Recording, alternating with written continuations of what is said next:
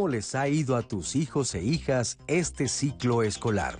Todo un reto, ¿verdad? Y si alguno de tus hijos o hijas tienen trastorno por déficit de atención e hiperactividad, seguramente la situación se complica. ¿Por dónde comenzamos a desmenuzar todo el tema del aprendizaje a distancia en los chicos que tienen este trastorno? Hay mamás y papás que han observado que el tener pocas horas de clase les queda bien a sus hijos porque su concentración se sostiene y mantienen su interés durante el tiempo de clase. Sin embargo, también es verdad que muchos estudiantes están al borde del colapso emocional derivado del confinamiento y la falta de socialización que obtienen en el aula escolar. En el caso de los niños y niñas que tienen trastorno por déficit de atención e hiperactividad, los padres y madres de familia observan en muchos casos explosiones de ira, retroceso en la capacidad de atención y concentración, y hasta en episodios de hartazgo que los pueden llevar a que dejen de estudiar. ¿Cómo atender las prioridades académicas y emocionales de tu hijo o hija si tiene este trastorno? Debemos anteponer el desarrollo socioemocional por sobre lo académico. Quédate en Diálogos en Confianza, porque aquí te daremos alternativas de solución. Hola, ¿qué tal? Qué gusto saludarte esta mañana aquí desde el Foro de Diálogos en Confianza. Yo soy Cristina Jauregui y como ya viste, el día de hoy vamos a hablar del el trastorno por déficit de atención o TDA y cómo estamos viviendo esto con la educación a distancia. Actualmente ya sabes que por la pandemia estamos todos confinados en el interior de nuestros hogares y los niños están trabajando a distancia a través de los dispositivos eh, que tienen electrónicos o también están a través de la televisión y algunos por WhatsApp les mandan la información. En fin, hay muchas formas, pero están a distancia. ¿Y qué es lo que está pasando con estos niños que tienen trastorno por déficit de atención y que les cuesta mucho trabajo concentrarse, que les cuesta mucho trabajo estar quietos, mantenerse eh, atentos a una materia o a un objetivo durante mucho tiempo? Se creía al principio que tal vez iba a ser un poquito más fácil porque los íbamos a tener en el interior de nuestros hogares, iban a estar los papás, las mamás atendiéndolos de cerca, pero parece ser que no ha sido tan sencillo como se creía. Pero bueno, también ha habido sus cosas positivas, por supuesto, y de esto vamos a hablar el día de hoy con los especialistas. ¿Tú cómo lo has vivido? ¿En tu familia cómo lo han enfrentado? ¿Tienen algún caso de trastorno por déficit de atención? Bueno, pues estamos listísimos para empezar este programa. Y le quiero dar los buenos días a mis compañeros, los intérpretes de lengua de señas mexicana, que en esta mañana nos van a acompañar. Eh, están con nosotros Istiel Caneda y Lía Vadillo.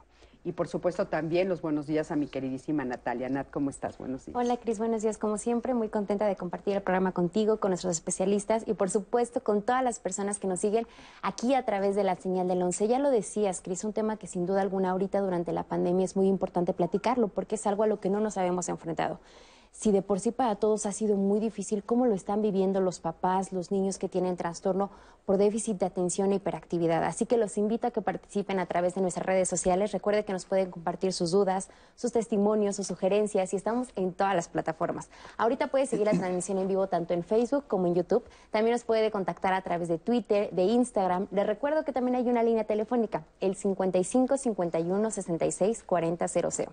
A lo largo del programa compartimos información de libros, de páginas de internet, de instituciones, también el contacto de los especialistas y les recuerdo que esta información queda guardada en el blog de Diálogos en Confianza. Así que al terminar el programa usted lo puede visitar y ahí va a encontrar toda la información. Así que no se preocupe porque siempre queda guardada.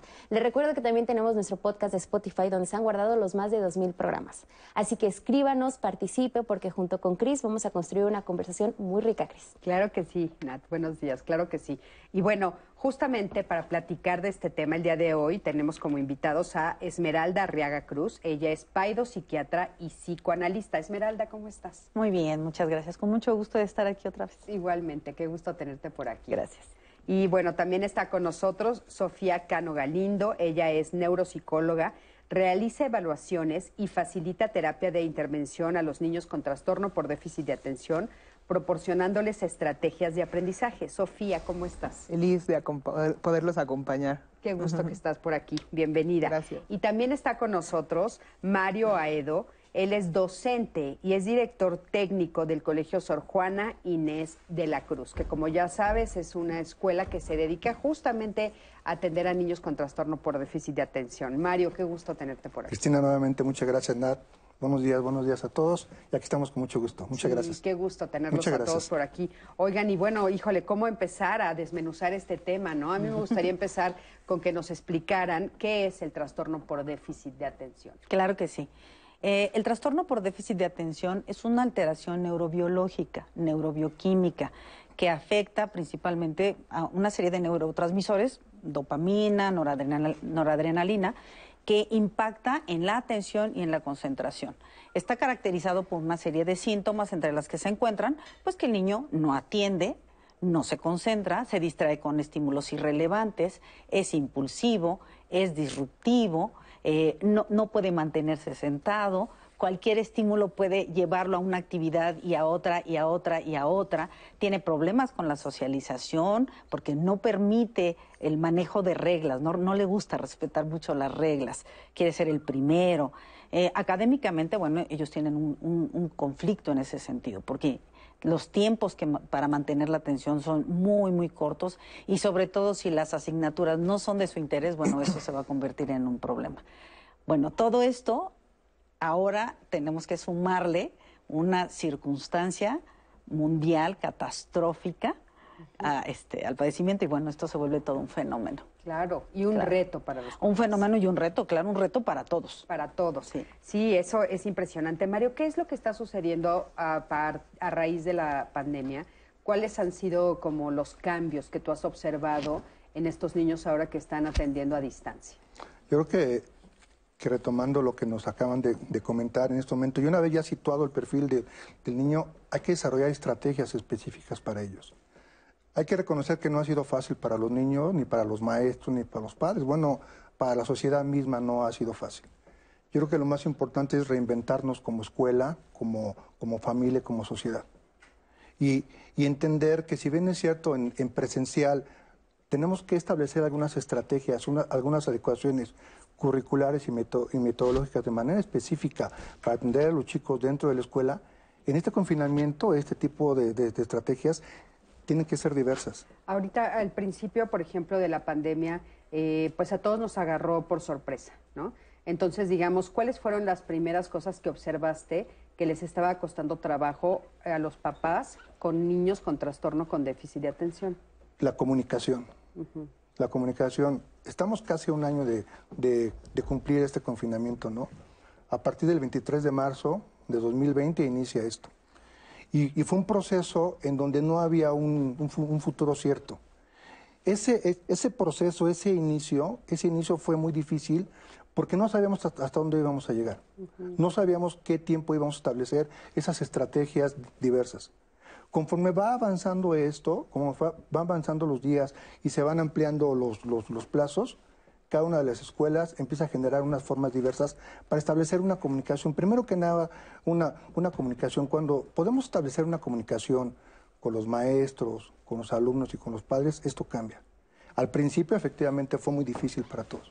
Claro. Pero llegó un momento que... O sea, al principio lo que estás diciendo es que la comunicación de la escuela con las familias fue la que costó trabajo. Sí, ida y vuelta, ¿eh? O sea, Sí, y- claro. ida y vuelta, porque pensábamos que esto era para cuatro semanas. Sí, Eso es lo que pensábamos. sí, claro. Conforme se van ampliando, entonces tenemos que ir agregando otro tipo de estrategias digitales para poder establecer esa comunicación. Claro, Primero que nada, la Porque al principio, bueno, pues las escuelas no estaban preparadas. Había algunas escuelas que ya tenían como algunos... eh, Alguna plataforma. Algunas plataformas Alguna con- plataforma. que utilizaban, ¿no? Que sabemos que hay algunas escuelas que, que sí tenían como ese sistema, pero a muchas, a la mayoría yo diría las agarró como por sorpresa. Entonces Por- la comunicación fue el, La el comunicación, primer, uno. como el primer reto, ¿no? Y el entender que teníamos que establecer una comunicación más constante con los, con los alumnos y, y- y con los padres.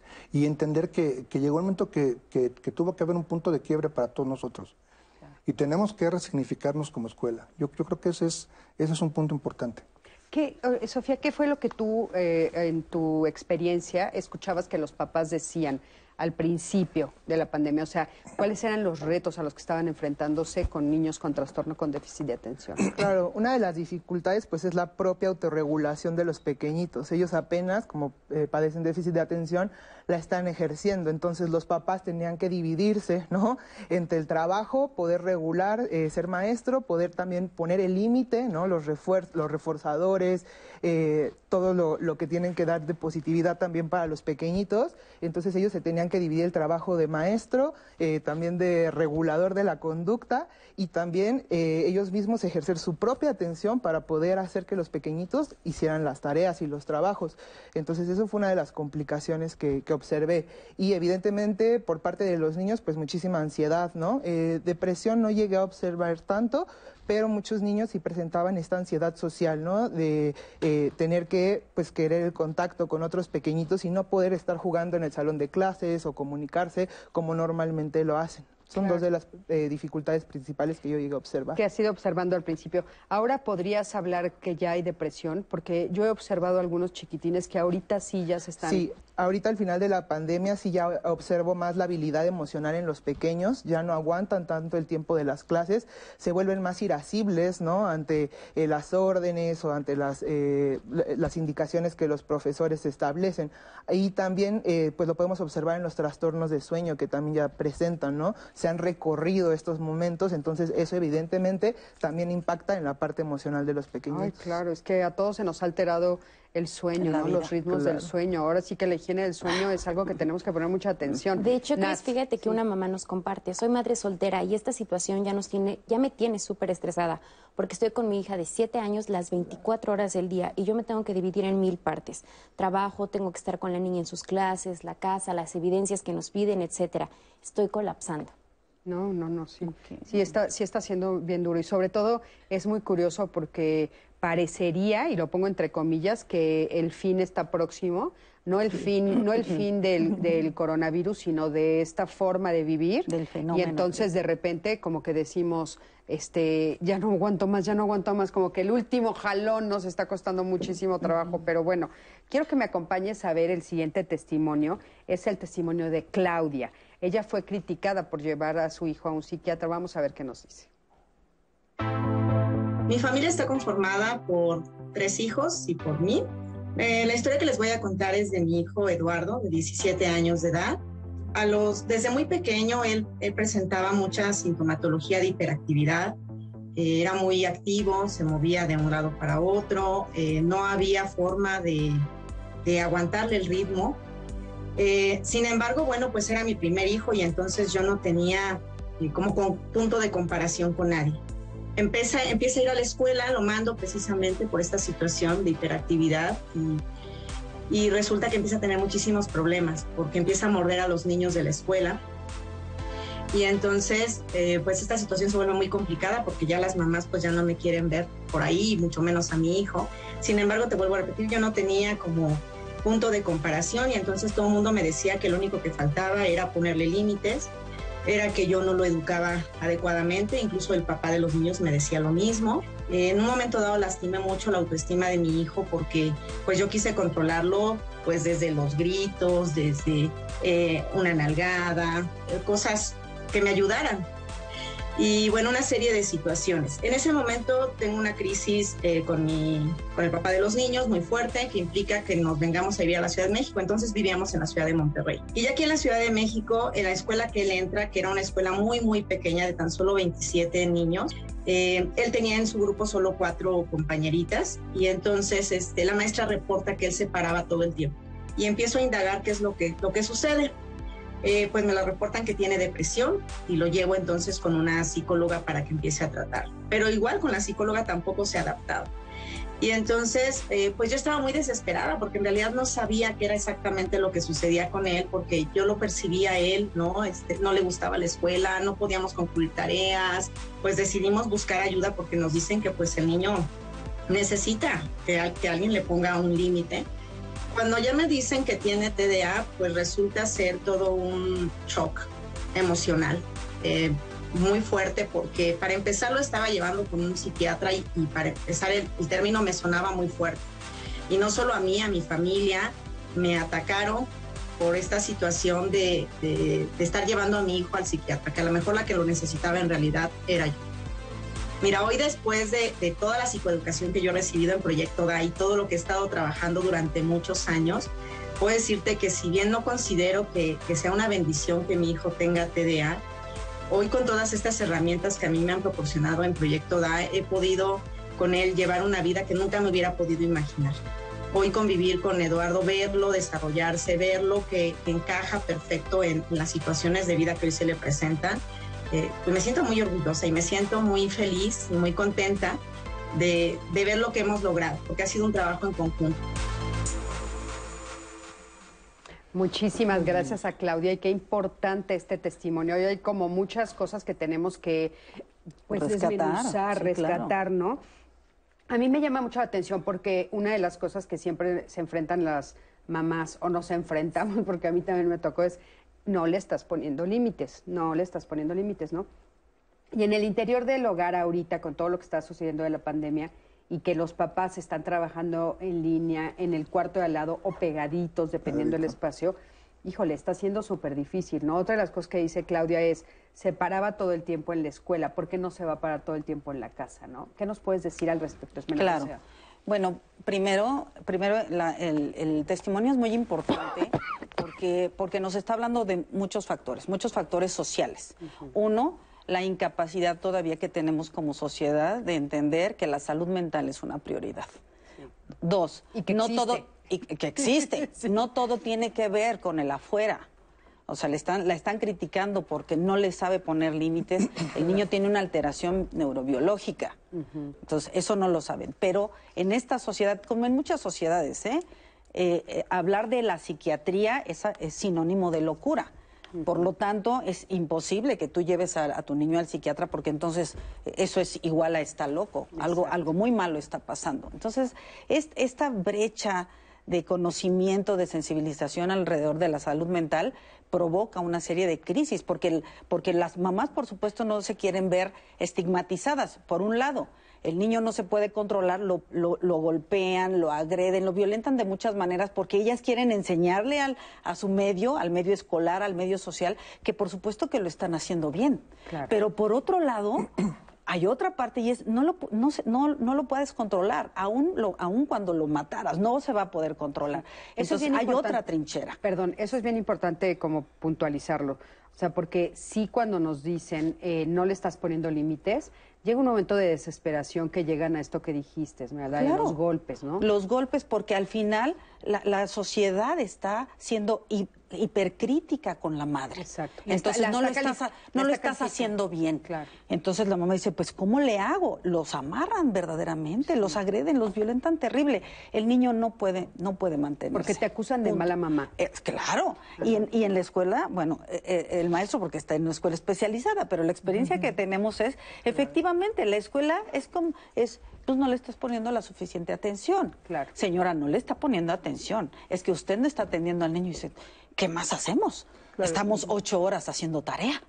¿Qué, más puedo hacer? Exacto. Dejo de hacer mis cosas, las hago en la madrugada para estar con este niño que parece un bólido. ¿Qué más hago? Y entonces por eso es tan importante esto que ella nos comenta, que es criticada por eso, de atender con un especialista, o sea, de ir con un especialista, porque no importa cuántos límites le pongas ni de qué manera le hables, no va a ser posible. No va a ser posible, no es posible. Es eh, como cómo curas, cómo curas un, un este, un, una circunstancia que está metida en los sistemas de neurotransmisión en, en el afuera la escuela es una de las primeras canalizaciones que te pueden dar hacia un especialista, pero después se debe trabajar con paidopsiquiatras, eh, con eh, neurólogos, ¿no? que también nos digan si todo el funcionamiento con un electroencefalograma el niño está eh, de acorde, hacer las evaluaciones psicodiagnósticas, neuropsicológicas, para poder saber justo lo que mencionaba el profesor, cuál es el perfil, porque también los niños con TDA pues tienen varias comorbilidades. Hay niños que son van a tener una comorbilidad de inteligencia superior, entonces pues son estos pequeñitos que sus pensamientos van... Que no caben en Exacto, van, van volando, van súper rápido. Perdón que te interrumpa, pero eh, la palabra que acabas de decir para que expliquen, comorbilidad, ¿qué quiere decir eso? Comorbilidad, es que el TDA va acompañado también de diferentes eh, trastornos o diferentes dificultades. Por ejemplo, puede ir acompañado de trastorno de aprendizaje, ¿no? Que el niño le esté costando, como no está poniendo la suficiente atención, entonces le va a costar trabajos de habilidades académicas como la adquisición de la lectoescritura, eh, las matemáticas, el cálculo. También puede ir con la comorbilidad de inteligencia alta, de trastorno posicionista desafiante, que son estos pequeñitos que eh, pues contestan muy fuerte, golpean, eh, retan a la autoridad. Entonces puede ir con, con diferentes comorbilidades. Oye, en- ¿encuentras diferentes eh, comorbilidades, como dices, en los niños más pequeñitos que en los adolescentes? ¿Podrías hacernos esa división o es las mismas? Sí, para un, eh, para un diagnóstico del, de- del déficit de atención, bueno, podemos encontrar indicadores que van de los tres años y medio a los cinco, que nos pueden indicar que el niño va a poder presentar déficit de atención. Un diagnóstico más certero puede empezar a los seis años de, de edad. Y, pero también llegan adolescentes y adultos a consulta, ¿no? O sea, creo que nunca es tarde como para hacer el diagnóstico. Cris, ajá, perdón, Sí, perdón. A veces es un poco eh, complicado, ¿no? Cuando ya es eh, una persona adulta, porque pues ya trae una historia de dificultades, no nada más cognitivas, sino también ya socioemocionales, como las que mencionaba Claro. la doctora. Que eso es algo importante a puntualizar, o sea, mientras más nos tardemos, hay más Sí. cosas que se van sumando. Nat, por Sí, de favor. hecho, Cris, eh, ahora que hablan del diagnóstico, igual muchos papás aún no saben que sus hijos tienen este trastorno por déficit de atención e hiperactividad. Y una mamá nos dice, a mi hija apenas le detectaron el trastorno por déficit de atención e hiperactividad. Eso fue por un fuerte dolor de cabeza que la tuvieron que internar. Desde los seis años, el neurólogo pediatra le dijeron que era depresión infantil. Luego, en el 20 de noviembre, le diagnosticaron el síndrome retador desafiante. Y ahora, ya a los 12 años, en el mapeo de la Clínica Neural de la ciudad de Mérida, me dijeron que es trastorno por déficit de atención.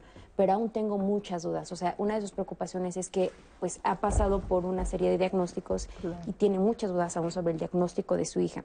Y en otro testimonio, justamente nos comparten lo que nos mencionabas, estas comorbilidades que existen nos pregunta, bueno, nos comparte una mamá, mi niño es un pequeño de 5 años, tenía 4 al inicio del confinamiento y en nuestro caso lo resolvimos con aprendizaje a base de juegos, todo es cantado, con juegos, material didáctico y juguetes. Se requiere toneladas de tiempo, paciencia y hubo una excelente guía de sus profesoras que están capacitadas para atender el trastorno por déficit de atención y además mi hijo tiene trastorno del espectro, espectro autista. Es evidente que se perdieron muchas habilidades, pero la adaptación la hicimos nosotros y vamos avanzando con paciencia. Lo que noté en mi hijo fue un cambio y mi hijo es mucho más cariñoso con nosotros, tal vez porque agradece la atención que le estamos dando y eso es algo bueno. Pero creo que los que tenemos agotamiento ahora somos los papás. Claro, ha estado siendo muy difícil para papás y para los niños. Ahorita regresando de este corte, quédate con nosotros porque justamente vamos a hablar de, bueno, cómo lo podemos enfrentar mientras estamos ahora en el interior de los hogares y cómo tener un buen diagnóstico. Quédate con nosotros, estamos en Diálogos en Confianza.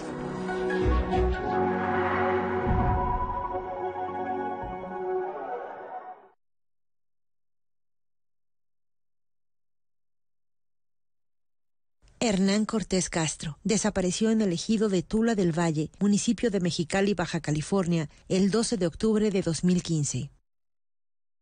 Deud Fabián Pérez Barraza desapareció en el municipio de Tijuana, Baja California, el 11 de junio de 2008.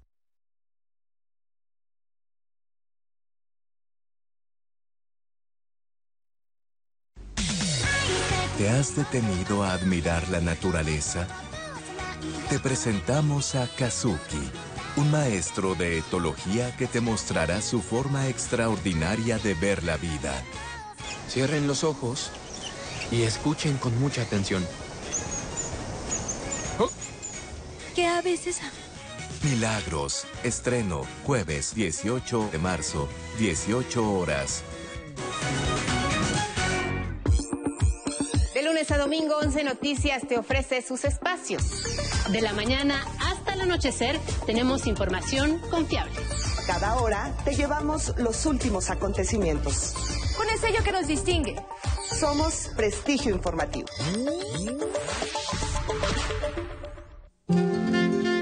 Ya sabe que el periódico La Afición, el primer diario deportivo de México, está cumpliendo 90 años de vida. Tiene infinidad de lectores y desde luego una historia. se la pregunté a Héctor González Villalba, que es coordinador de información deportiva en ese suplemento. Quiero oír sus respuestas. Acompáñeme este viernes. Conversando con Cristina Pacheco, viernes, 20 horas.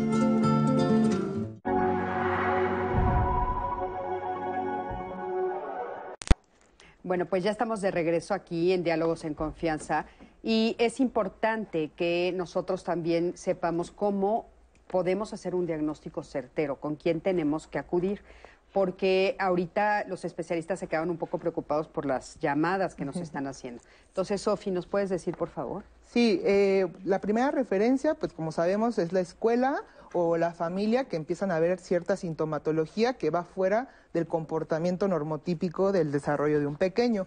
Posterior a eso, pues lo idóneo sería ir con un paidopsiquiatra o un neuropediatra que mande a hacer diversos estudios neurológicos y una eh, batería especializada para poder saber el, desempeño del pequeñito.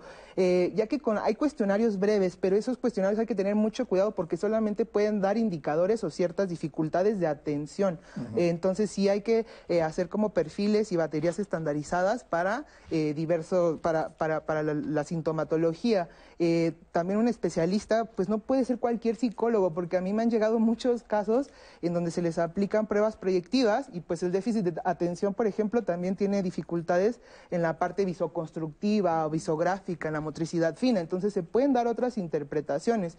Eh, en mi caso, ¿no? En la, especialidad sí tiene que ser un neuropsicólogo o un psicopedagogo que tenga la especialidad eh, para trastorno de déficit de atención para poder desarrollar la batería en la parte neurológica y médica Ok.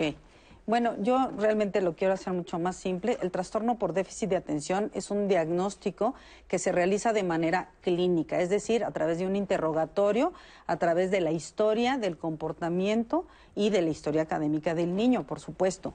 No hay ninguna prueba que ayude a hacer ese diagnóstico, salvo las, entrevistas clínicas. Ahora, dependiendo de las necesidades o de las eh, de los trastornos que se suman al trastorno por déficit de atención, entonces sí requeriremos de la atención de, de, psicología, si es que nosotros necesitamos ampliar información, pero de inicio el diagnóstico es clínico.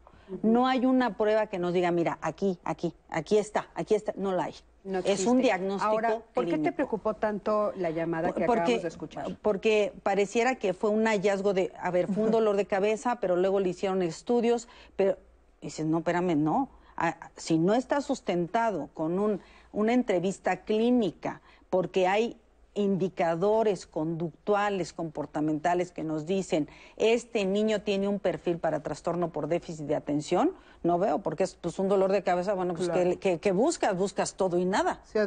Buscas todo y nada. Ahora, es importante también decir lo siguiente, y es, ok, quizá está sintetizado, pero además hay un espectro autista. Y es, y es otra cosa. claro, están Íntimamente, íntimamente relacionados porque el espectro autista tiene déficit de interés que se codifica como déficit de atención. O sea, lo que estamos viendo ahorita que me parece muy importante es que no olviden que siempre, siempre hay que acudir a un especialista. Mario, por favor. A, mí, a, mí, lo que me preocupa mucho es, esto es el TDA. Así se llega al diagnóstico del TDA. Lo que no es el TDA es lo que no funciona dentro de una escuela o dentro de una familia y que ahora está muy, muy de boga en poner etiquetas y dar, y dar un diagnóstico breve y por personas que efectivamente no tienen esa preparación para poderlo hacer, ¿no? Y ya sea maestros, ya sea psicólogos, ya sea pedagogos, pero no llegan a todo este proceso de especialización para poderle llegar a ese diagnóstico. Yo creo que hay que tener mucho respeto para poder emitir un, diagnóstico de, chicos con, con TDA. El testimonio de Claudia me llama mucho la atención desde que ella empieza a tener esos indicadores, ¿no? Esas conductas diferentes de, su hijo. Todo lo que tiene que pasar Claudia desde el primer momento hasta el momento donde ahora presuntamente tiene un diagnóstico con, con TDA.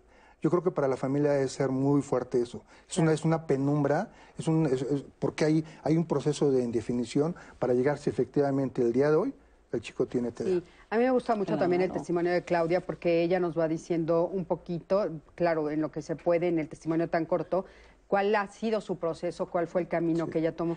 Pero un poquito más adelante vamos a escuchar a su hijo. Así es que espérense para escucharlo porque me encantó escucharlo a él también y que de voz de este joven escuchemos, bueno, que cómo el proceso ha sido para él y hasta dónde ha llegado. Porque de repente eh, creo que lo importante de acercarnos a los especialistas es, justamente ver que sí se puede, sí se puede este, llegar a un buen fin. De hecho, ¿por qué no lo vemos de una vez para que ustedes lo digan? Acompáñenme a ver el testimonio de este joven. Me llamo Eduardo y tengo 17 años y tengo TDA, que es trastorno por déficit de atención e hiperactividad. Ah, actualmente estoy estudiando el bachillerato y sinceramente he tenido muchos, muchas complicaciones a la hora de relacionarme, de manejarme, de estar, porque como tal mi condición hace que tenga algunos contratiempos a la hora de hacer algunas cosas que a mí no me permiten estar al 100 o antes no me lo permitían. Actualmente creo que con el trabajo mutuo de todas las personas que me apoyan y todas las cosas que hacen por mí. Creo que actualmente tengo una muy bonita vida y una muy bonita manera de relacionarme, de manejarme y de estar. Ah, llevo viviendo con TDA diagnosticado desde los seis años y para mí ha sido muy complicado porque el ámbito más específico que puedo dar es la relación que tengo con las, con las personas que están a mi alrededor. Eh, era una persona muy cerrada, eh, sinceramente me cuesta mucho trabajo a veces incluso poder hablar. Eh, es algo que actualmente controlo, pero es algo muy difícil. Como tal, el TDA es hiperactividad y distracción, en mi caso. Y ha habido muchas estrategias, generado muchas estrategias, ¿no? Porque una persona normal se distrae, pero fácilmente regresa a lo que está haciendo. En mi caso es como si me costara el doble o el triple del trabajo porque tengo una condición que hace que eso se impulse más. Entonces, cuando yo estoy escribiendo y algo me distrae, ya dije, bueno, tengo que volver a empezar, literalmente tengo que volver a hacer las cosas, pero como he crecido y he desarrollado estrategias, me ha sido muchísimo más fácil regresar a lo que estoy haciendo, regresar a lo que estoy manipulando en este caso, que es un cuaderno y estoy escribiendo, digo, ah, ok, retomo el tema rápido y lo hago y ya no me cuesta tanto trabajo. Para las personas que sufren o piensan que tienen TDA, lo más recomendable es pedir ayuda, pedir ayuda de un especialista, pedir ayuda a sus papás, a la persona más cercana que tengan, para que ustedes puedan empezar un tratamiento, porque si es indispensable que pongas una actitud buena ante todas las situaciones que te dan, es indispensable que hagas lo necesario para estar bien, ¿no? Porque eso es lo más importante. Entonces, siempre se puede salir adelante siempre se puede con la ayuda de las demás personas, pero lo más importante es de ti, que tengas una muy buena autoestima, que sepas que lo que tienes no es algo ajeno, que no eres alguien extraño, eres alguien completamente normal, solamente tienes algo que afecta a tu cerebro de alguna manera, pero eso no te hace una persona rara, una persona extraña, eres increíble tú como eres y puedes salir adelante. En un futuro me veo estudiando locución me gusta mucho el ámbito de la locución, eh, me gustaría mucho transmitir mis conocimientos de alguna manera a la gente que me escucha y entretener un rato a esas personas que tienen un mal día o que simplemente están frustrados y quieren escapar del mundo. Me gustaría ayudar a todas esas personas. Eduardo, nos encanta tu cápsula, nos encanta por varias razones, de veras muchísimas gracias. Primero que nada, se nota atrás todo el trabajo familiar todo el apoyo y sobre todo tu entusiasmo y el haber logrado llegar a donde estás. Todos coincidimos en que sí vas a ser un muy buen locutor, sin duda. Es más, te queremos ver dando conferencias a nivel nacional. Porque qué importante escucharlo de un joven, Mario. Qué importante escuchar que sí es posible, pero sobre todo, ¿sabes que La forma en la que él lo normaliza me encanta. Sí, la verdad es que nosotros tenemos que agradecer el testimonio de Eduardo, ¿eh? un testimonio de, vida, nos nutre, nos, nos motiva y nos dice que sí se puede. algo que menciona Eduardo, ¿no?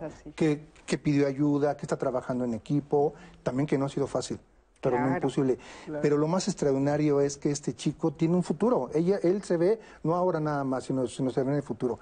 ¿Qué hizo él? ¿Qué hizo la familia? Saber pedir ayuda. Hay instituciones, Claudia hace rato hablaba, hablaba del proyecto DA, hay escuelas, hay especialistas, del Colegio Juan Inés de la Cruz, hay otras instituciones que efectivamente pueden dar ese acompañamiento de una manera adecuada. ¿Es difícil? Sí es difícil, pero no es imposible. Y sí se puede. Yo, yo, lo que quiero agregar es que a, a, mí, a mí realmente me encantó lo que dijo porque eh, aquí solamente quiero hacer una acotación a la palabra normalizar. Cuando nosotros hablamos de normalizar es que estamos haciendo normal algo que no lo es. Él lo que está haciendo es desestigmatizar. Exacto. Desestigmatizar. O sea, ¿qué tiene de malo tener TDA? ¿Qué tiene de malo? Pues hay con qué arreglarlo, ¿no? ¿Cuál es el problema? El tema es romper con los estigmas que están atrás de la resolución de un tema que tiene que ver con la salud mental. Punto. Exacto. Pero la verdad es que sí, ¿cuál es, cuál, cuál es lo, lo, maravilloso o lo, lo, raro de tener TDA? Uh -huh. Seis de cada diez niños lo tienen. Sí es real. Uh -huh. Y los papás, cuando llegan con nosotros, decimos, señora, a ver, cuénteme de cuando usted era niño. claro, hay una incidencia muy grande. O pero sea, ¿se hereda? Sí, se hereda. Tiene un, eh, un, un, padre con TDA hereda el 25% de probabilidades de que su hijo lo tenga. Si son ambos padres, es el 50% de probabilidades de que su hijo lo padezca. Entonces, a veces, es, o sea, es muy probable que si mi hijo o mi hija lo tiene, que entonces uno de nosotros, ¿no? De los progenitores no lo no lo sabemos, o de nuevo, porque son, son factores genéticos hereditarios o son factores externos. Claro. No lo sabemos. Oye, pero sí es importante que cuando hagamos un diagnóstico, pues por eso se ve a la familia, porque claro. podemos hacer detección de TDA del adulto y cambiarle la vida a una familia. Oigan, ahora ahorita que están diciendo esto de, de la herencia y demás, también vimos en la investigación que sí, que sí tiene que ver con un tema de género. O sea, tú tratas más varones que a mujeres? Sí, sí, sí, sí, hay una incidencia un poquito mayor en varones, uh -huh. uh -huh. sobre todo en la parte eh, de la hiperactividad. Eh, en niñas he tenido muchas pacientes, más del subtipo inatento. En el TDA hay tres subtipos que son eh, el tipo de con hiperactividad, que son estos niños que parece que tienen un tren de, dentro, que andan brincando, que son muy impulsivos, que hablan muy rápido. Está el subtipo inatento, que son los niños un poquito más ensimismados, que pueden estar sentados ¿no? en un salón de clases, pero están pensando en, en la, la, inmortalidad del cangrejo, pero se pueden mantener este, sentados, ¿no? Y está el subtipo mixto, que se combinan eh, la sintomatología. El TDA no es algo que, eh, es algo que se, eh, que se mantiene a lo largo de la vida, pero eh, en el desarrollo, ¿no? Cuando uno es adulto puede llegar a ser residual. ¿Qué quiere decir que sea residual? Que solo se quedan ciertas características y ciertos síntomas. Pero para que llegue a ser residual debe de haber un tratamiento médico, en ocasiones farmacológico, terapéutico y familiar. El sea, apoyo. Sí se puede, eh, digamos, disminuir, entonces, por disminuir lo que nos estás y diciendo. Controlar, y controlar. Es algo con lo que vamos a tener que estar viviendo. Toda la vida. Eh, exacto, pero es algo que se puede controlar y puede ser funcional.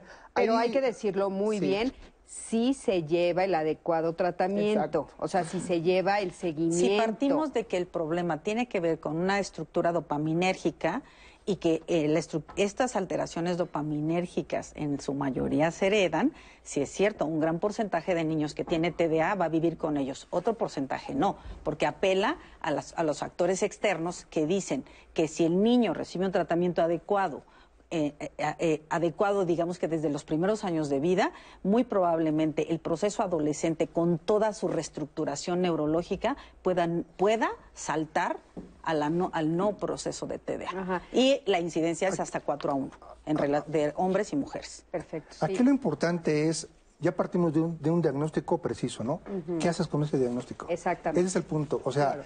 Sí, hace rato hablábamos de un diagnóstico que no puede ser tan preciso. Bueno, vamos con la otra hipótesis. Ya lo tiene y es preciso porque se hizo de la manera adecuada. Entonces, ¿qué tienes que hacer con ese diagnóstico? Eso es lo importante. Establecer estrategias, buscar la escuela, la, la escuela que una, un, un, acompañamiento eficaz y también nosotros como padres entender que tenemos que tener una forma diversa de educar. Ese es, ese es, ese es, es Ahora, importante. Mario, justamente eh, digamos que volviendo al tema inicial de este programa, que aparte de, por supuesto, darle información de qué es el trastorno por déficit de atención, es qué hacemos ahorita en pandemia, o sea, ahorita que estamos confinados.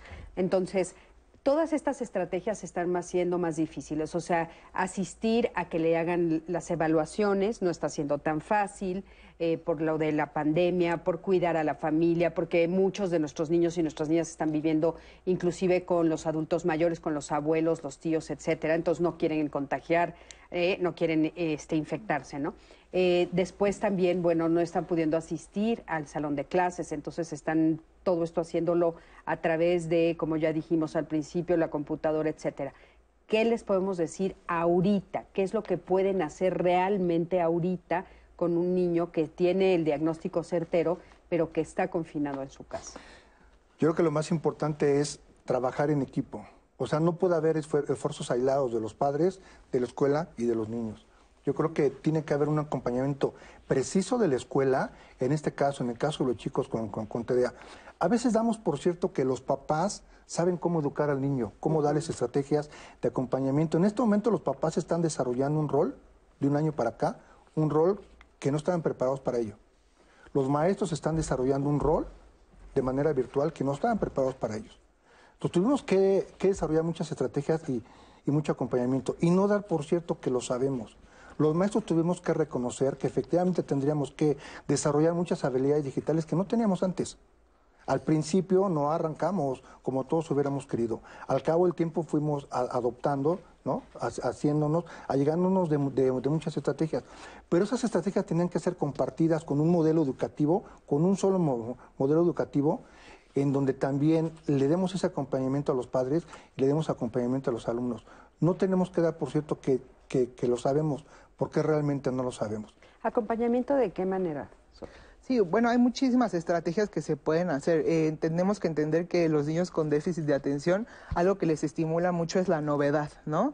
Entonces, eh, dentro de las cuestiones que deben de trabajar los maestros es estar manteniendo, ¿no? Contenido novedoso en los niños. Si el niño quizás no está aprendiendo bien eh, cuando son escuelas públicas mediante el programa que se le están poniendo en la televisión, bueno, lo podemos acompañar de ciertos videos en línea, ¿no? O hacerlo más práctico, ¿no? Si vamos a aprender, por ejemplo, las partes de la planta, pues entonces ir con el niño a hacerlo en casa, que eso es un poquito eh, complicado para algunos papás, pero bueno, son diversas estrategias que podemos realizar para que los niños puedan. Oye, ¿y qué tanto ahorita sería importante preocuparme por lo académico? Ahorita tal vez hay que preocuparme por, otra cosa. Por supuesto es que este, es que este fenómeno es un fenómeno que solo se compara con la Segunda Guerra Mundial es un fenómeno traumático. Pero aparte a nivel mundial, porque ni siquiera, es mundial. La Segunda Guerra Mundial fue en una zona 1.500 millones de niños no están yendo a la escuela. 1.500 millones. millones de niños no están yendo a la escuela. 188 países tienen a sus niños confinados. Hoy, hoy, a la fecha de ayer, el 91% de los niños no está yendo a la escuela. en Europa ya están empezando a entrar, tal es un fenómeno catastrófico que se está codificando como altamente traumático.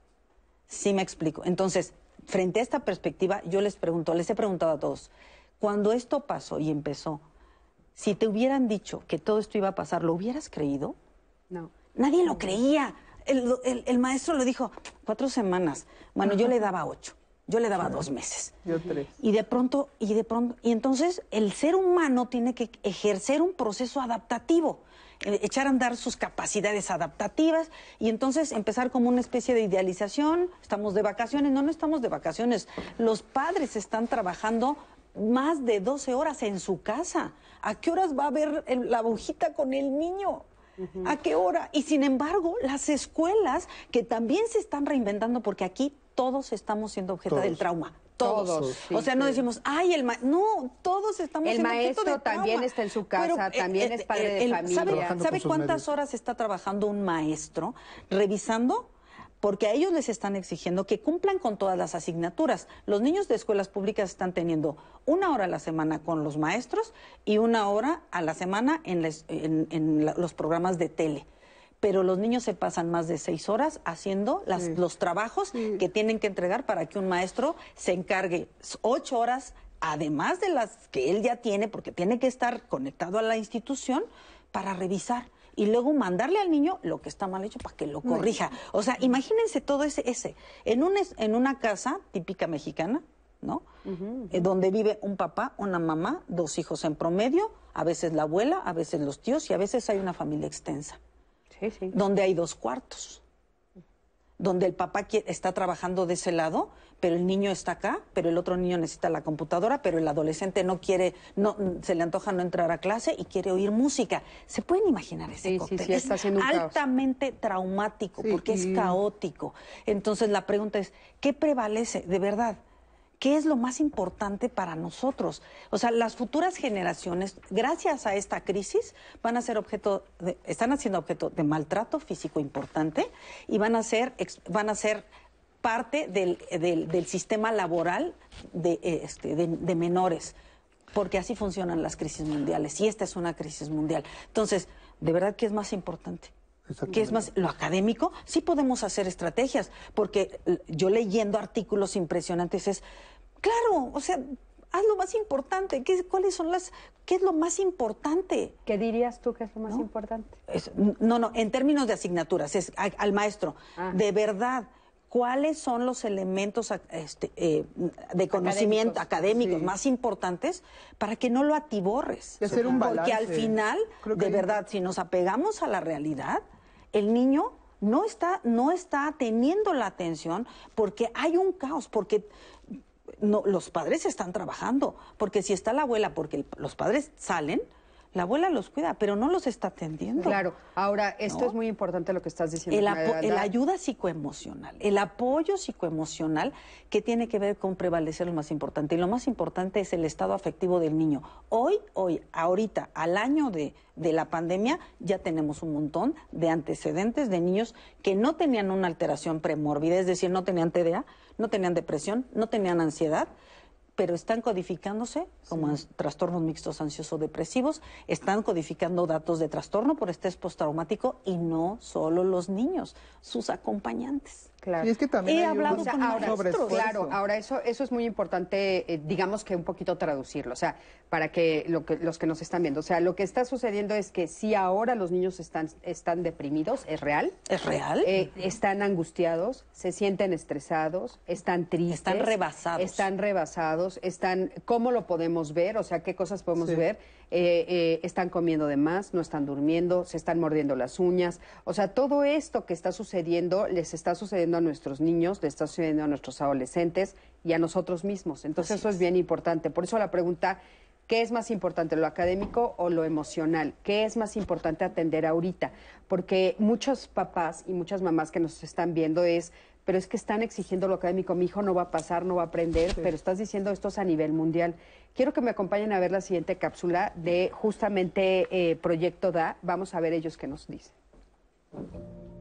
Lo que se ha observado con los adolescentes, que en general es a todo, todos empezaron a tener problemas de sueño, de irritabilidad, procesos también incluso de ansiedad y sobre todo dificultades en su manejo emocional.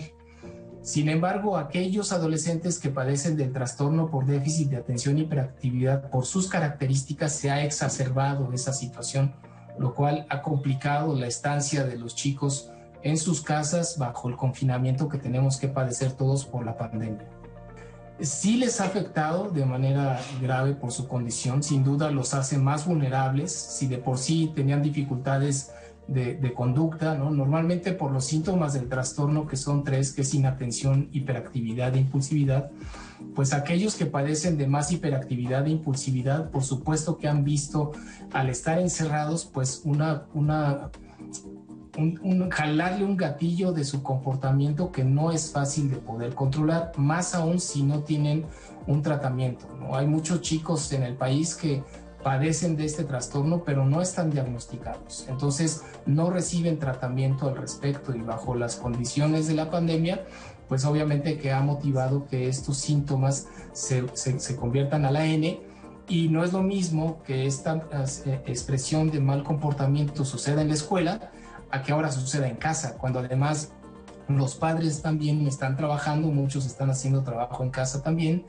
eh, en la petición de la escuela que en, esta, en este nuevo modelo de educativo que tenemos en México que está muy cargado de contenidos, entonces ahora transfiere esa carga de contenidos educativos a una manera de trabajo virtual a la cual no estábamos preparados, no nada más la población en general, sino incluso los docentes que tienen que impartirla. Entonces fuimos pasando primero de un reto tecnológico cómo nos adaptamos ahora a lo tecnológico, luego un reto pedagógico, o sea, ahora cómo enseñamos y cómo aprenden los chicos bajo esta modalidad, y luego un reto psicológico, y paralelamente y cruzando todo, el reto de la salud. Y no nada más la salud por el contagio de, de, COVID, sino por la salud mental. Y el trastorno por déficit de atención y hiperactividad pues cae dentro de estos problemas del neurodesarrollo que en un caso de un adolescente que no está tratado, pues por supuesto que exacerba estas dificultades. Muchísimas gracias. Gracias por bueno todo lo que nos están informando. Y justo hablando de esto que, nos estaba comentando, Esmeralda, tú tienes un comentario al respecto. Sí, eh, les comentaba que finalmente también es importante que no, no dejemos de ver que los niños, la infancia, está muy acostumbrada a las experiencias adversas, desafortunadamente.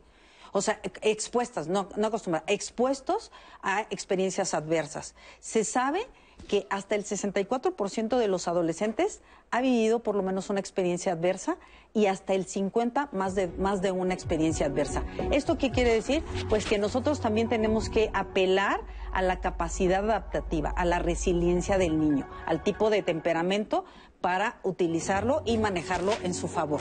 Claro, yo creo que ahorita una de las cosas que tenemos que desarrollar justo es nuestra resiliencia. Y recuerden que si podemos desarrollarla, o sea, podemos aprender a ser resilientes, eso es bien importante, porque se creía que, bueno, se nacía o no se nacía resiliente, pero la verdad se desarrolla nat. Les comparto, Olga Cervantes nos dice, mi hijo tiene 18 años y fue diagnosticado con ese trastorno desde los 6. Es un chico que habla tres idiomas y desde los 9 años toca diferentes instrumentos. Y ha pertenecido ya a una orquesta sinfónica, Cris. Qué padre, ven. Tenemos muchas experiencias, muchos testimonios de éxito. Vamos a un corte, quédate con nosotros.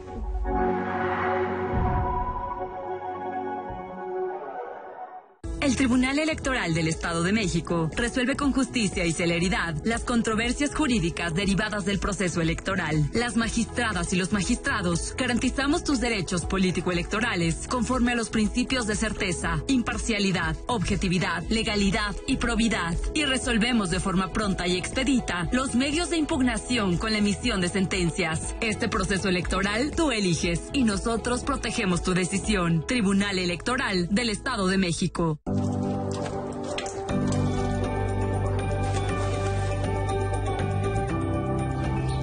Porque queremos que sigas cuidándote.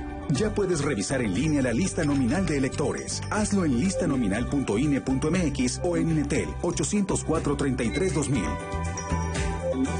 Tienes hasta el 10 de abril. Y si no estás en la lista nominal, pide una rectificación para que te incluyan. El 6 de junio, el voto sale y vale. INE.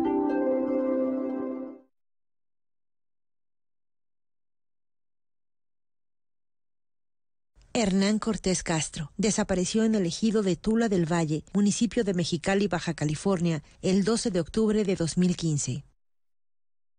Deud Fabián Pérez Barraza desapareció en el municipio de Tijuana, Baja California, el 11 de junio de 2008.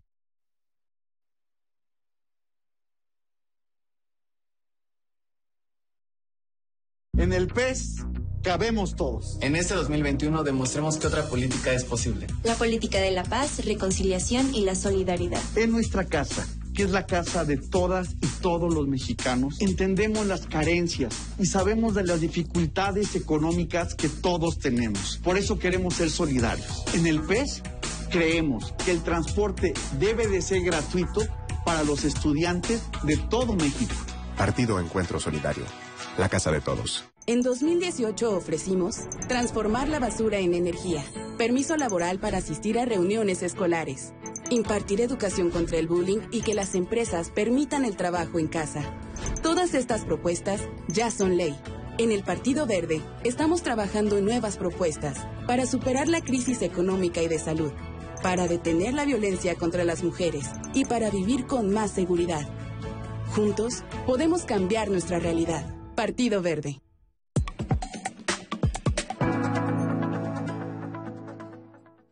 Cuando llegó la hora de luchar por la libertad y hacer que México siguiera adelante, ninguna de ellas, ninguno de ellos se echó para atrás. Con las medidas sanitarias pertinentes, sal y elige a quienes ocuparán los más de 21 mil cargos de elección popular. Para eso, debes recoger la INE que tramitaste o actualizaste. El último día es el 10 de abril. No lo dejes para el último. Si no la recoges, no podrás votar en las elecciones más grandes de la historia. El 6 de junio, el voto sale y vale. INE voto tiene tanto poder que aunque tu candidata o candidato no gane, igual cuenta. En el frente están las candidaturas de mayoría relativa. Detrás, las candidaturas de representación proporcional. Cuando marcas la candidatura de tu preferencia, también estás votando por la lista de representación proporcional del partido que elegiste. Y si tu candidato o candidata no gana, tu voto sigue contando para elegir a quienes integrarán la Cámara por representación proporcional. El 6 de junio el voto sale y vale. INE.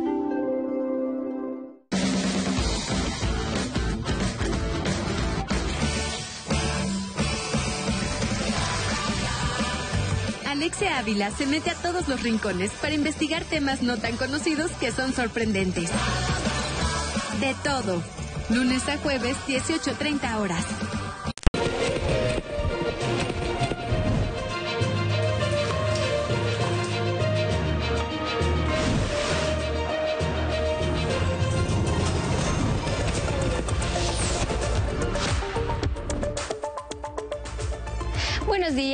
A Cada Hora en la Hora. El presidente Andrés Manuel López Obrador agradeció al ministro presidente de la Suprema Corte de Justicia de la Nación, Arturo Saldívar, por responder a la petición de investigar al juez Juan Pablo Gómez Fierro, que frenó de manera expedita la reforma eléctrica. Agradezco mucho al presidente de la Suprema Corte, al ministro Arturo Saldívar, porque me respondió y aceptó eh, nuestra queja. Él es al mismo tiempo presidente del Consejo de la Judicatura y ese es el organismo que tiene que atender este asunto. El subsecretario de Prevención y Promoción de la Salud, Hugo López Gatel, anunció que ya se afina junto con la Secretaría de Educación Pública la estrategia para el regreso a clases presenciales en algunas entidades.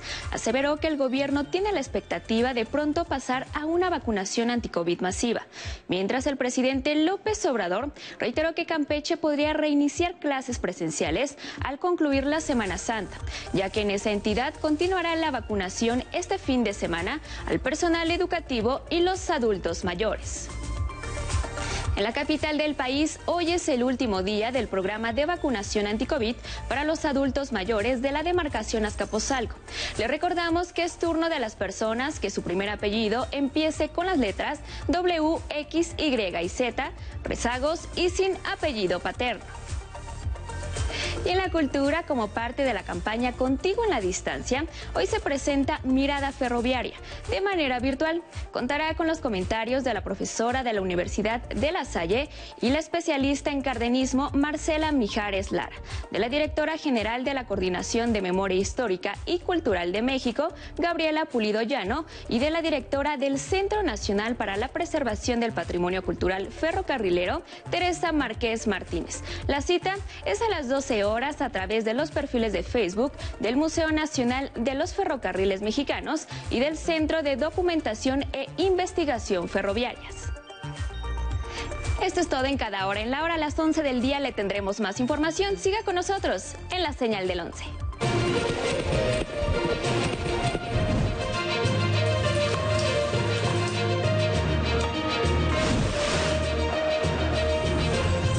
La sazón depende de quien cocina. Antes de iniciar, vamos a pedir permiso a los cuatro elementos. Pero también se le echa una ayudadita. Antes, bendecimos siempre. Hacemos la cruz, ¿no? En cada cocina los rituales se respetan. Prepárense porque vamos a empezar a preparar. Tamales corrientes, por el ingrediente que lleva, muchos le dicen tamales corrientes. Que de corriente no, tiene corriente no nada. tiene nada, No ¿verdad? tiene nada. La ruta del sabor. Papantla. Martes, 20 horas.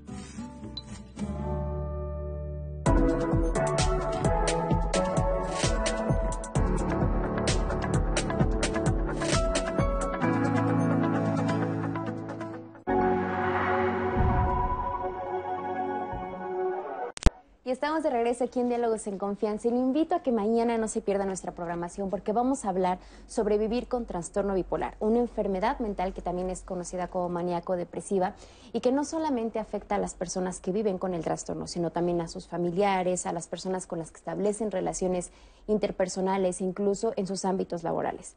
Lamentablemente alrededor de esta enfermedad existe una gran estigmatización porque a veces lo decimos muy al aire, como de, ay, es bipolar o ay, esa persona ya está feliz, está triste. A veces le restamos la importancia y no nos informamos bien sobre lo que sí es el trastorno bipolar. Y es por eso que mañana vamos a platicar de esto con nuestros especialistas y sobre todo cómo cuando una persona tiene el tratamiento adecuado eh, con el acompañamiento psicológico que se, que se requiere, con el acompañamiento psiquiátrico, pueden tener una muy buena calidad de vida. Así que no se lo pierdan mañana aquí en Diálogos en Confianza. Y continuando con nuestro tema de hoy, les quiero compartir algunos de los comentarios que nos han llegado a través de nuestras redes sociales. En Facebook nos pregunta una mamá, ¿qué puedo hacer? ¿A dónde puedo acudir? Yo ya soy una adulta y al igual que mi hijo tenemos eh, trastorno por déficit de atención e hiperactividad. Me he deprimido mucho y creo que contagio esta sensación a mi hijo. No me siento bien con mi humor, mi trabajo es de contacto directo y pues también a mi hijo le preocupa mucho el que yo esté trabajando ahorita. Él no quiere que trabaje, pero yo ya estoy de muy mal humor porque tengo ganas de ya hacer muchas cosas. Mi hijo ya no es un niño y cuando estaba niño lo pudimos manejar de una buena forma, pero ahora me frustra mucho tiempo estar en casa, estar confinada. Y con él también en ocasiones me exaspera y yo también a él lo pongo de malas. O sea, nos está pidiendo un consejo. ¿Qué le podríamos decir claro. a esta Bueno, pues sí, sí tiene que buscar ayuda porque estamos hablando de que ahí hay dos pacientes que están sufriendo el confinamiento y que están siendo ya ahora parte de las estadísticas. Hay un maltrato, se ha duplicado el número de, denuncias por maltrato, pero también en las escalas, por ejemplo, de estrés en niños que, en confinamiento, los niños que están con padres que tienen un trastorno, que tienen alcoholismo, eh, es, puntúan cuatro veces más que un niño que está confinado, pero que no tiene estos estresores como padres con TDA, con alcoholismo, con, ¿sabes? que son violentos. Que son violentos, etcétera. Entonces, pues tienen que buscar atención. Por supuesto que hay una restricción en, las instituciones, pues porque están, están eh, como eh, priorizando la pandemia. Y muchas de las instituciones pues están en las zonas que están rodeados por estos hospitales que son, son COVID.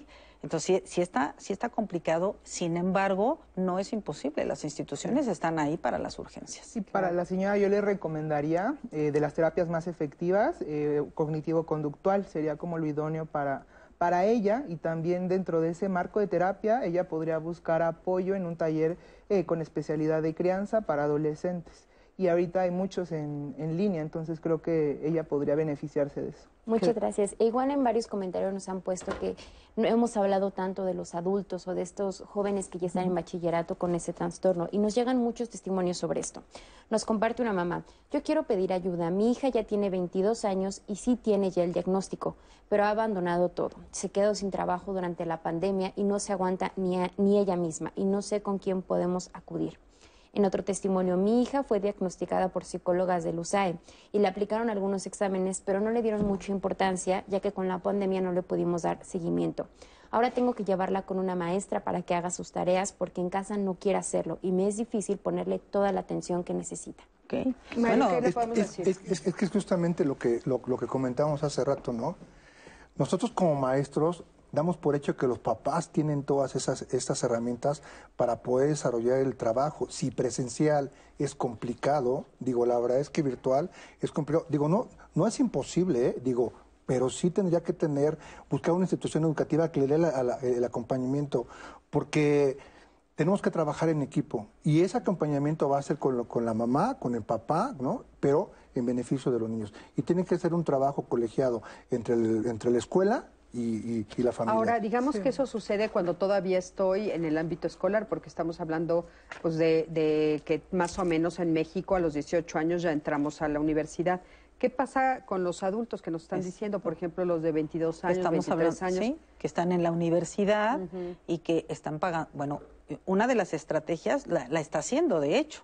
O sea, porque con todo y, un, y este fenómeno, está ayudándose de alguien que sí está capacitado para enseñar una habilidad. O sea, eh, demeritamos mucho el trabajo del docente, pero el docente es un especialista en transmitir habilidades que él conoce, que sabe cómo transmitirlas a alguien que no lo conoce. Ese es el proceso de enseñanza. Pero ahora estamos, estamos siendo, eh, eh, ¿cómo se dice esto? los padres tenemos que enseñar una psiquiatra tiene que enseñar lógica al niño y dices, híjole, pues no se me da la lógica, la niña de prepa, ¿no? O un ingeniero enseñando, enseñando biología. No tenemos esas capacidades, no las tenemos. Y cuando lo intentamos, los niños dicen, se, se enojan con nosotros porque nos dicen, así no nos lo enseñó la maestra. Claro, no, Y bueno, si a mí me ponen ahorita a enseñar, Sí. No, pues es que a mí así me enseñaron. Así es como a mí me lo enseñaron y me dicen, los, no, no está bien porque así no es. Generamos mayor estrés porque no somos docentes, porque Mario. son especialistas los que Es que- tienen que es- hacerse no, cargo. Es que hay algo que se llama formas de colaboración. Y las formas de colaboración no es de manera burda echarle ganas para hacer algo, sino, sino tienes que pedir ayuda con la persona adecuada, con la persona idónea para que lo hagas de manera eficaz. Porque reconocemos que hay muchos papás que lo quieren hacer, pero no lo hacen de manera adecuada. Y no es cuestión de echarle ganas, ¿no? Es cuestión de, de tener repito, sin presencial, trabajar con chicos con TODEA tiene toda una metodología, muchas adecuaciones curriculares metodológicas. Acá en esta, en esta línea, yo, yo creo que eso se, se, se magnifica. Hace rato la doctora Esmeralda comentaba de qué de qué- de qué- qué hay que priorizar en este momento, ¿no?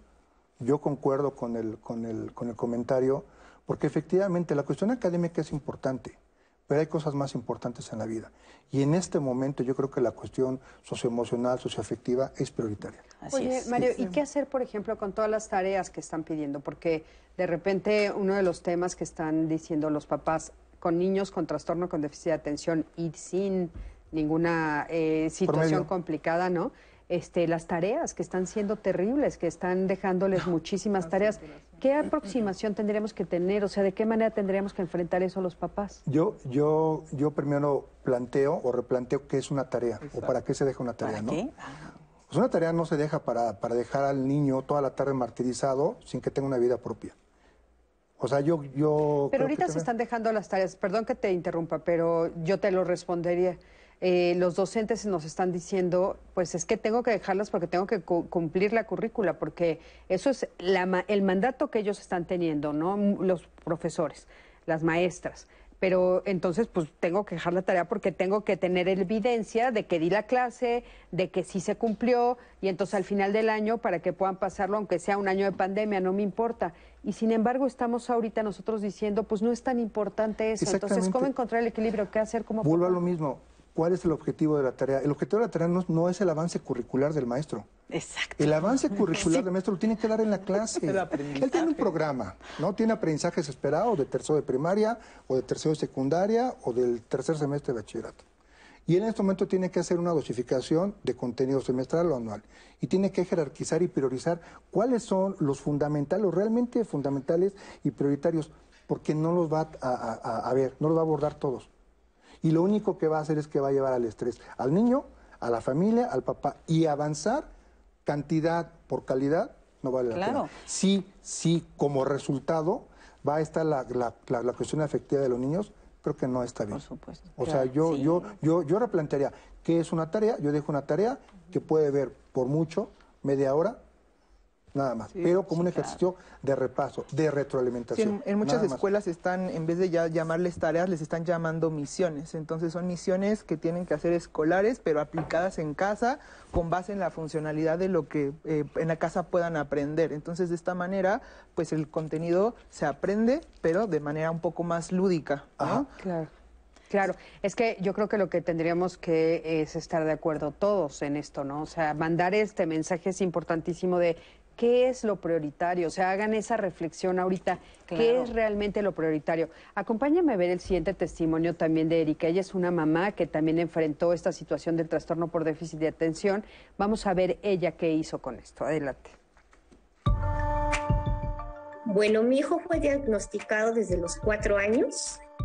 Esto fue porque desde muy pequeño empezó a tener problemas a nivel motriz y de lenguaje. Entonces fue un poquito, ahí empezó un poquito el peregrinaje de empezar con especialistas. Y bueno, llego con un neurólogo y me da un diagnóstico de TDA. Bueno, cuando me dan la noticia, eh, al principio como que no lo entiendes. De alguna manera, cuando te dan la noticia, no te, te dejan muy claro qué es lo que está pasando con tu hijo. Y nada más te dicen, ah, no, bueno, pues fíjate que tu hijo nada más tiene problemas de inmadurez, que se van a ir diluyendo conforme vayan, vayamos atendiendo en las terapias y pues también medicamentos, ¿no? Pero pues sí cuesta trabajo, ¿eh? no, no es tan fácil. Este... El diagnóstico es difícil porque a pesar de que luego muchas veces tu pequeño está en terapia y está con el medicamento, tú no ves avances significativos. Eso fue en mi caso, ¿no? Este, pero ahora, ahora me, ahora sé por qué es, ¿no? Porque mi hijo no nada más tiene TDA, también tiene otro tema, pero también el problema fue que cuando se hizo la primera valoración, no fue una valoración bien hecha. Al no detectar todo el, el esquema y el cuadro que tiene mi hijo, pues no tuvo la guía correcta. Ahorita que ya tengo una valoración hecha un especialista, ¿qué implica tener un chiquito TDA? Bueno, pues sí es un reto, no es fácil, pero bueno, creo yo que también si te auxilias con las personas que realmente te pueden ayudar, te la puedes llevar más tranquila, ¿eh? Tampoco es como que pues es el fin del mundo. Yo creo que más bien depende que uno como, como madre acepte el diagnóstico, lo conozcas. Yo soy una mamá este, divorciada. Esto implica un poquito más de reto porque pues bueno, hay que tener un poquito de acuerdos con, con el padre y pues a veces estos acuerdos no pueden llegarse a cumplir pero bueno, estoy tratando de llegar a acuerdos con el padre para ir mejorando en pro del niño, ¿no? En la condición de mi, hijo, eh, eh, yo tengo que ser un poco como la guía, eh, la amiga, la mamá, pues tienes que ser todo, ¿no? Porque pues ellos también son chicos que requieren mucho de tu apoyo, pero te voy a ser franca, tiene que ser el apoyo más de guía y no como antes era. Antes yo le solucionaba todos los problemas a mi hijo. Yo veo a mi hijo en el futuro como un chico muy feliz.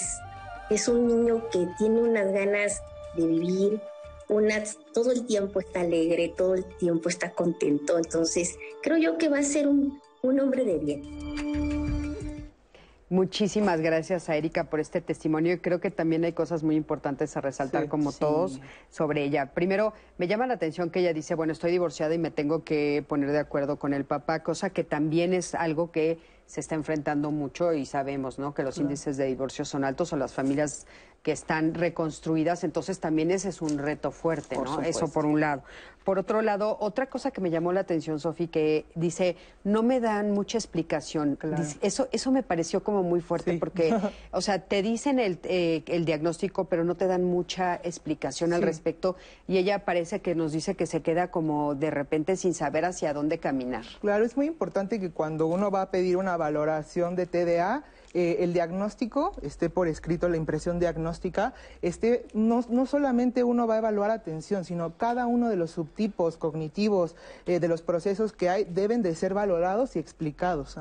Entonces, eso se hace, eh, una valoración en promedio debe de durar unas cuatro o cinco sesiones, se recaban los datos clínicos, como la doctora dijo, los cuestionarios, se dan cuestionarios para, el niño debe de presentar estos síntomas de déficit de atención en escuela, en casa y en algún otro ambiente. Entonces, los cuestionarios se dan a todos los ambientes, es decir, papá, maestros, maestros de, deportes, eh, uno mismo. Eh, contesta los cuestionarios y además de eso es una valoración que se hace cara a cara, ahorita bueno, de manera virtual también con el pequeño, para poder ver la conducta. Posteriormente todo eso se les debe de explicar parte por parte a los papás. ¿Se, entrega algún material? O sea, ¿el diagnóstico también se entrega por siempre escrito? Siempre se debe de entregar un reporte por escrito. Cuidado con esos reportes que les entregan de una hoja, esos reportes no, no sirven, ¿no? Sino tiene que estar eh, eh, bien explicado con las gráficas, con las puntuaciones, con los procesos cerebrales que están implicados, con la impresión diagnóstica y con las recomendaciones específicas para cada paciente. Tienen que tener mucho cuidado con, con, el tipo de diagnóstico. Eso, eso me parece importante también porque otra de las cosas que ella dice es, ahora tengo un buen diagnóstico y mi pregunta sería, yo como mamá, como papá, ¿cómo sé que mi diagnóstico es bueno? Ah, bueno, porque no quedan dudas. Eso sería como lo más importante. Lo una de las partes más difíciles que comentabas era como la aceptación del diagnóstico, pero muchas veces al tú dar la retroalimentación a los papás, ¿no? Los papás van aceptando y van reconociendo cada una de estas cosas que uno va enunciando cuando entrega el reporte. Entonces no queda no debe de quedar ninguna, duda, ni con el neurólogo, ni con el paidopsiquiatra, ni con el neuropsicólogo. Ninguna duda de, de, lo que tú le estás diciendo, o sea, del diagnóstico y también eh, ellos la aceptación, eso es bien importante, ¿no? O sea, está todo por escrito y entonces ya cuesta menos trabajo, digamos, no es que sea perfecto, pero menos trabajo aceptar. Claro, y eh, el especialista te va a enmarcar, es necesario ir con el paidopsiquiatra, con el neurólogo para un probable tratamiento farmacológico. Ah, Te da los pasos a seguir. Exacto, inmediato o primero vamos a iniciar con terapia. En muchos niños con TDA primero se inicia con terapia y ya después de unos tres, seis meses entonces entramos con tratamiento farmacológico. Entonces te dan como los pasos a seguir. No, no, Eso es bien importante también, Mario. Eh, Ah, el, especialista es el Paido. Yo creo que el tema con Erika me encantó mucho, me encantó, de verdad has tenido comentarios bien bonitos, porque ella es el ejemplo de una persona que dice, a ver, esto no es para tanto, es un problema, hay que resolverlo, pero no fue con el especialista adecuado. Sí, no. ¿Sí me explico? O sea, de verdad, si nosotros nos apegamos al expertise, pues ¿quién es el que va a dar el diagnóstico? Pues el experto, ¿cierto? Y el experto es el que determina el curso del manejo del paciente. Yo creo que Erika lo que dijo es, bueno, aquí no me están diciendo muy bien, pues no, ella hizo lo posible, pero seguramente después fue con un especialista quien determina cuáles son los pasos. Y si dentro de esos pasos están todos esos procesos de evaluaciones, etcétera, lo que sí quiero hacer hincapié es que hay una evaluación clínica que determina el diagnóstico. ¿Cuál es la seguridad? Pues que vaya con el experto, porque si no, entonces nos vamos a un Eso es bien importante, el experto. Yo, y por los que no escucharon hace ratito, y el experto, es el psiquiatra de niños y adolescentes, es el médico psiquiatra de niños y adolescentes. Ese es el que determina el manejo y el que dice, yo necesito estas pruebas porque necesito ver cuáles son las deficiencias neurocognitivas que tiene, porque parece que las hay. Imagínate un niño que tiene un trastorno por déficit de atención en este momento de confianza confinamiento, ¿saben ustedes las alteraciones estructurales cerebrales que solo el confinamiento está provocando a un niño que ya está, ya tiene un tema? que ya tiene un tema. Segundo, el 80% del aprendizaje de los niños es a través de la actividad social y motriz. El niño no está moviéndose, el niño está encerrado, y por eso son tan importantes las escuelas. Claro. Hay un dicho que es, a la escuela se va a socializar y de paso aprendes. Sí, es cierto. De paso aprendes. Mario, adelante. Eh, eh, Sofía hablaba hace rato sobre un diagnóstico preciso, se reparten tareas, ¿no? Que con terapia, que con, si pudiera ser o no factible un, un tratamiento farmacológico. Y la escuela, y lo mencionó de una manera muy importante. ¿Qué hace la escuela? Digo, yo creo que hay que darle el debido respeto a ese, a ese trabajo, a ese diagnóstico. Nosotros tenemos más de 30 años funcionando con primaria, secundaria y bachillerato. No hemos encontrado dos casos iguales, dos vidas iguales, dos antecedentes familiares iguales de TDA. Nunca lo vas a encontrar. Claro. Hace rato Sofía hablaba sobre la, la prevalencia, si es inatento, si es impulsivo o si es hiperactivo. Y dependiendo el TDA y dependiendo el diagnóstico y dependiendo la historia de vida de la familia, tu escuela vas a, vas a diseñar una estrategia específica para ese niño. Porque puedes tener dos niños de, cuarto y primera con TDA, pero con historias de vida completamente diversas, con, una, con, un, con, con, con apoyos especializados de manera diversa. O sea, son dos individuos completamente diversos. Y tienes que establecer una estrategia de apoyo para un chico con TDA llamado A que es muy diferente al llamado B. es bien Por eso ¿eh? el reto es tan fuerte y muchas veces mm, algunos docentes dicen es que yo no puedo tener todas las expertise. O sea, eh, solo estamos hablando de trastorno por déficit de atención, pero dentro de un grupo, dentro de una aula, hay muchísimas variantes. Pero Entonces, sí, hay adecuaciones que pueden hacer los maestros eh, con los niños con déficit de atención. Por ejemplo, cuando están frente a la pantalla, el simple hecho con que los llamen por su nombre vuelve a traer la atención hacia ellos. Ah, mira qué bueno eh, el decir eso. simple, exacto. ¿Qué otra cosa? ¿Qué otra eh, cosa? Sí, por ejemplo, que les estén preguntando eh, de manera constante, ¿no? Pero no, no eh, de manera así incisiva, sino, oye, ¿qué, qué te pareció este tema? O sea, como estarlos involucrando. Llamándolos a la atención para acá. ¿no? Eh, eso es como muy importante. Cuando es en el medio físico, pues lo que deben hacer es nivelarse a los ojos del niño, tocarlo y volver a traer atención. Entonces, sí hay algunas estrategias que en videollamada, ¿no? Los profesores pueden adecuar. También entender que cuando hay un pacientito con déficit de atención, pues las tareas no puede ser la misma carga eh, para un niño con déficit de atención que para, para la- el resto y volver del a repetir que hay que hay que hacer esta valoración de en este momento de pandemia qué, es lo más importante. Este Nat, nos estabas diciendo que hay una mujer que no aceptó el dia- que le costó trabajo aceptar el diagnóstico. ¿Nos los lees, por Así favor? es, eh, nos escribe el esposo y nos dice, ¿cómo debo actuar como padre cuando la madre no acepta que nuestra hija tiene TDA? A veces pienso que soy yo el problema porque no me gusta ver sufrir a mi hija cuando no entiende la clase en línea y que la mamá la regaña mucho porque no entiende o no pone atención. Bueno, pues tiene que adoptar una paternidad responsable. Y la paternidad responsa- responsable tiene que ver con esto. Tu hijo está enfermo. ¿Qué necesita tu hijo? Tu hijo necesita atención médica. A la mamá no, lo, no, no quiere. Bueno, imagínate que tiene cáncer. Imagínate que tiene cáncer. Ahora, Esmeralda, yo ahí, eh, digo, todos saben que yo también soy eh, terapeuta. Este, a mí me gustaría también preguntar, fíjate, por ejemplo, hace ratito dijiste cuánto presionan a las mamás y la culpa que también se carga, ¿no? Porque a Claro. veces también hay que revisar si no ya culparon a esa mamá. Porque, Bu- Sí, claro. También sí es hay- importante contextualizar, sí. Sí. es importante. Pero aquí el asunto es, si yo me quedo con el dicho del padre para apoyar este dicho, porque no tenemos todo el complejo de- de- dinámico, entonces la- el asunto es...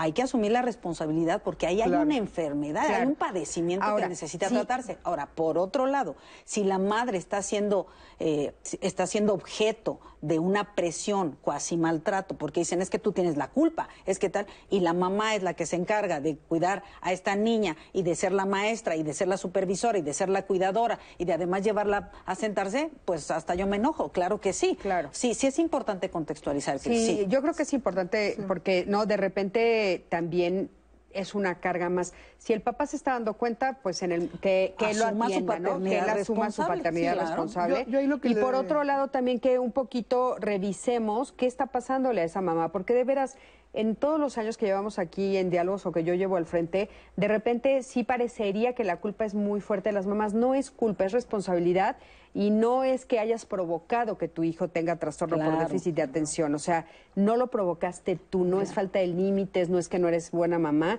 Y entonces, ¿de qué manera lo puedes enfrentar? Eso también yo lo pondría sobre la mesa, Sí, Sofía. yo creo que ahí es importante que el papá pueda ir acercando un poco la información eh, hacia la mamá, ¿no? La literatura que hay y sobre que, sobre todo que ella entienda las consecuencias que en la adolescencia puede haber si ella no, eh, bueno, si ambos, ¿no? Porque aquí es un trabajo multidisciplinario, si, si, si todos no trabajan en el beneficio del pequeño, ¿no? Eh, si hay como una prevalencia también, por ejemplo, en la adolescencia de un consumo de adicciones, de trastorno posicionista desafiante, eh, de ser muy retardados con la autoridad. Entonces ella debe de entender que esto va a ser un conflicto sistémico familiar, no se va a quedar solo en el déficit de atención del Ahora, pequeñito. Sofía, ¿tú qué, cuál- qué es lo que has visto cuando cuesta trabajo que los papás se pongan de acuerdo? Sí, aquí pues es una diferencia en estilos de crianza, ¿no? Puede haber que algunos papás son muy autoritarios, que anteriormente, ¿no? En la sociedad pues era, el, era la manera educativa que hay, pero afortunadamente ahora hay médicos, escuelas y especialistas que nos dedicamos a dar mejores estrategias para que no seamos autoritarios, para que no se golpee, para que no se grite y para que con otras formas podemos manejar la conducta. Entonces creo que eso es como una parte bastante importante. Mario, adelante. Perdón. Yo me quiero referir al, al- al- al- al contexto, ¿no? Por situaciones di- diversas a la que, que estoy el día de hoy, en el momento trabajé mucho las controversias del orden familiar, ¿no? En el punto de vista jurídico. Y, y lo que entiendo que hay dos personas que, el proceso de comunicación no es muy adecuado. Pero las personas que están alrededor pueden ser facilitadores para ese proceso de, comunicación. Porque la, comunicación de suyo entre mamá y papá no es, no es adecuado, ¿no? ¿Quién, quién, quién puede ser ese? Bueno, pues ese, ese facilitador de ese proceso de comunicación, el terapeuta, ¿no? Pero también la escuela. También la escuela, pero no, aclaro, ¿eh? no desde el punto de vista terapéutico, sino un punto de vista educativo. ¿Qué oferta educativa, qué oferta te estoy dando yo como escuela? ¿Por qué es importante? O sea, ¿por qué tú me tienes que creer a mí como escuela? Porque realmente es cierto, ¿no? O sea, más allá de que me creas o no me creas, ¿qué te estoy ofertando yo como escuela para que esto sea interesante para ti? Porque al final de cuentas no es que ella tenga la razón o él tenga la, la- la razón, sino que todos trabajemos en beneficio Claro. del menor. Y además, qué interesante lo que acaba de decir maestro, porque en realidad es cierto, la escuela es una institución que, que es una referencia en Orienta, la casa. acompaña.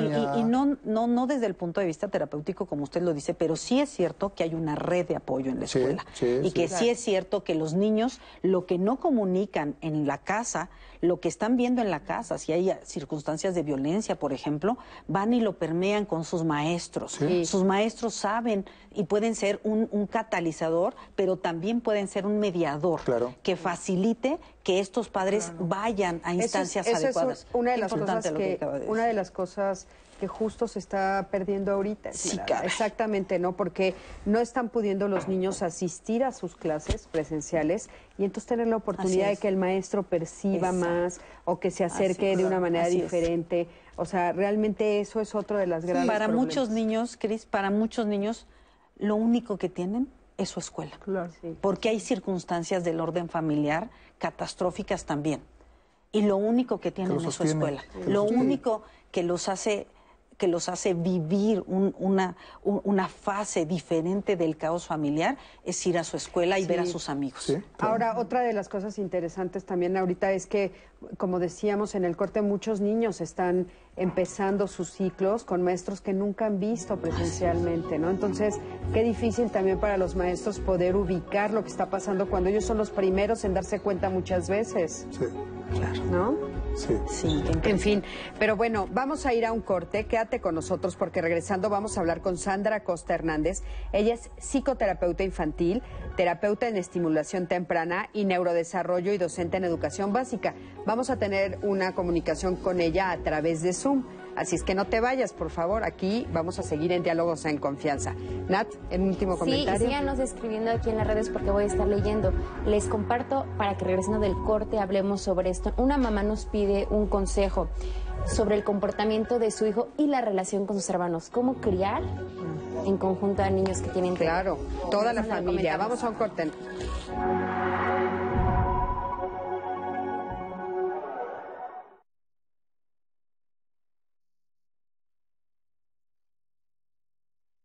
Iván Eduardo Castillo Torres desapareció en el municipio de Poza Rica de Hidalgo, Veracruz, el 25 de mayo de 2011. Jenny Isabel Jiménez Vázquez desapareció en el municipio de Poza Rica de Hidalgo, Veracruz, el 25 de mayo de 2011.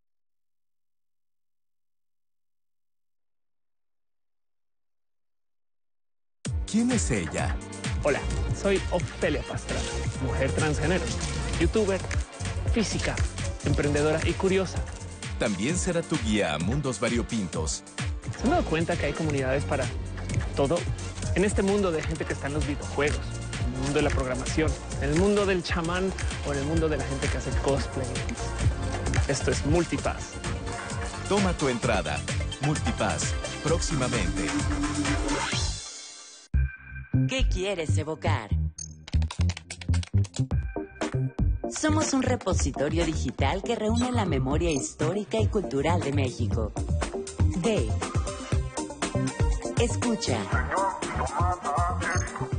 Lee. Conoce. Adéntrate en Memórica. Un espacio para no olvidar. México. Haz memoria.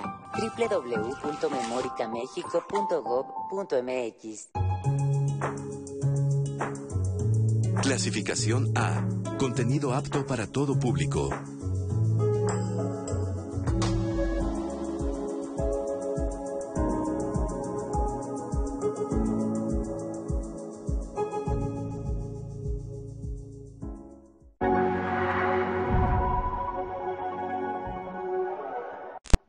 Estamos de regreso aquí en Diálogos en Confianza y como usted sabe, cada martes solicitamos su colaboración en caso de que tengan información que pueda ayudar a encontrar a las personas que a continuación le voy a mostrar quienes desafortunadamente han desaparecido y cuyos amigos y familiares están en su búsqueda.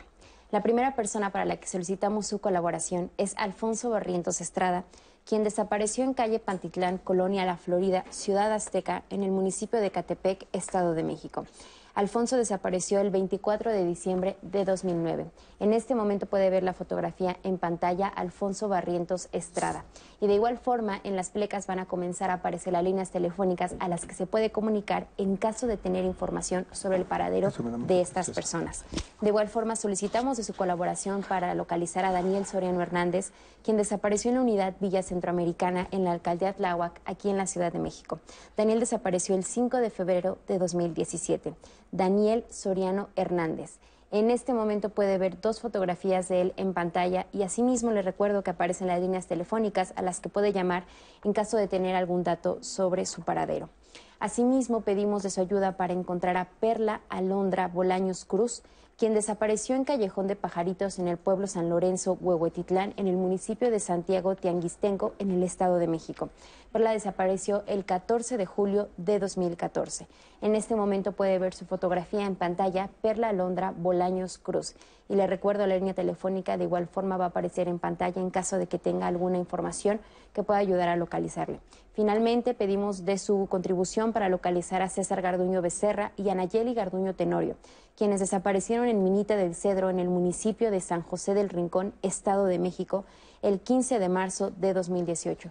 César Garduño Becerra y Anayeli Garduño Tenorio. En este momento ve la fotografía en pantalla y como siempre agradecemos mucho de su atención y colaboración para esta misión de búsqueda de estas personas. Y continuamos con nuestro tema de hoy, el TDA y la educación a distancia, Cris. Claro que sí.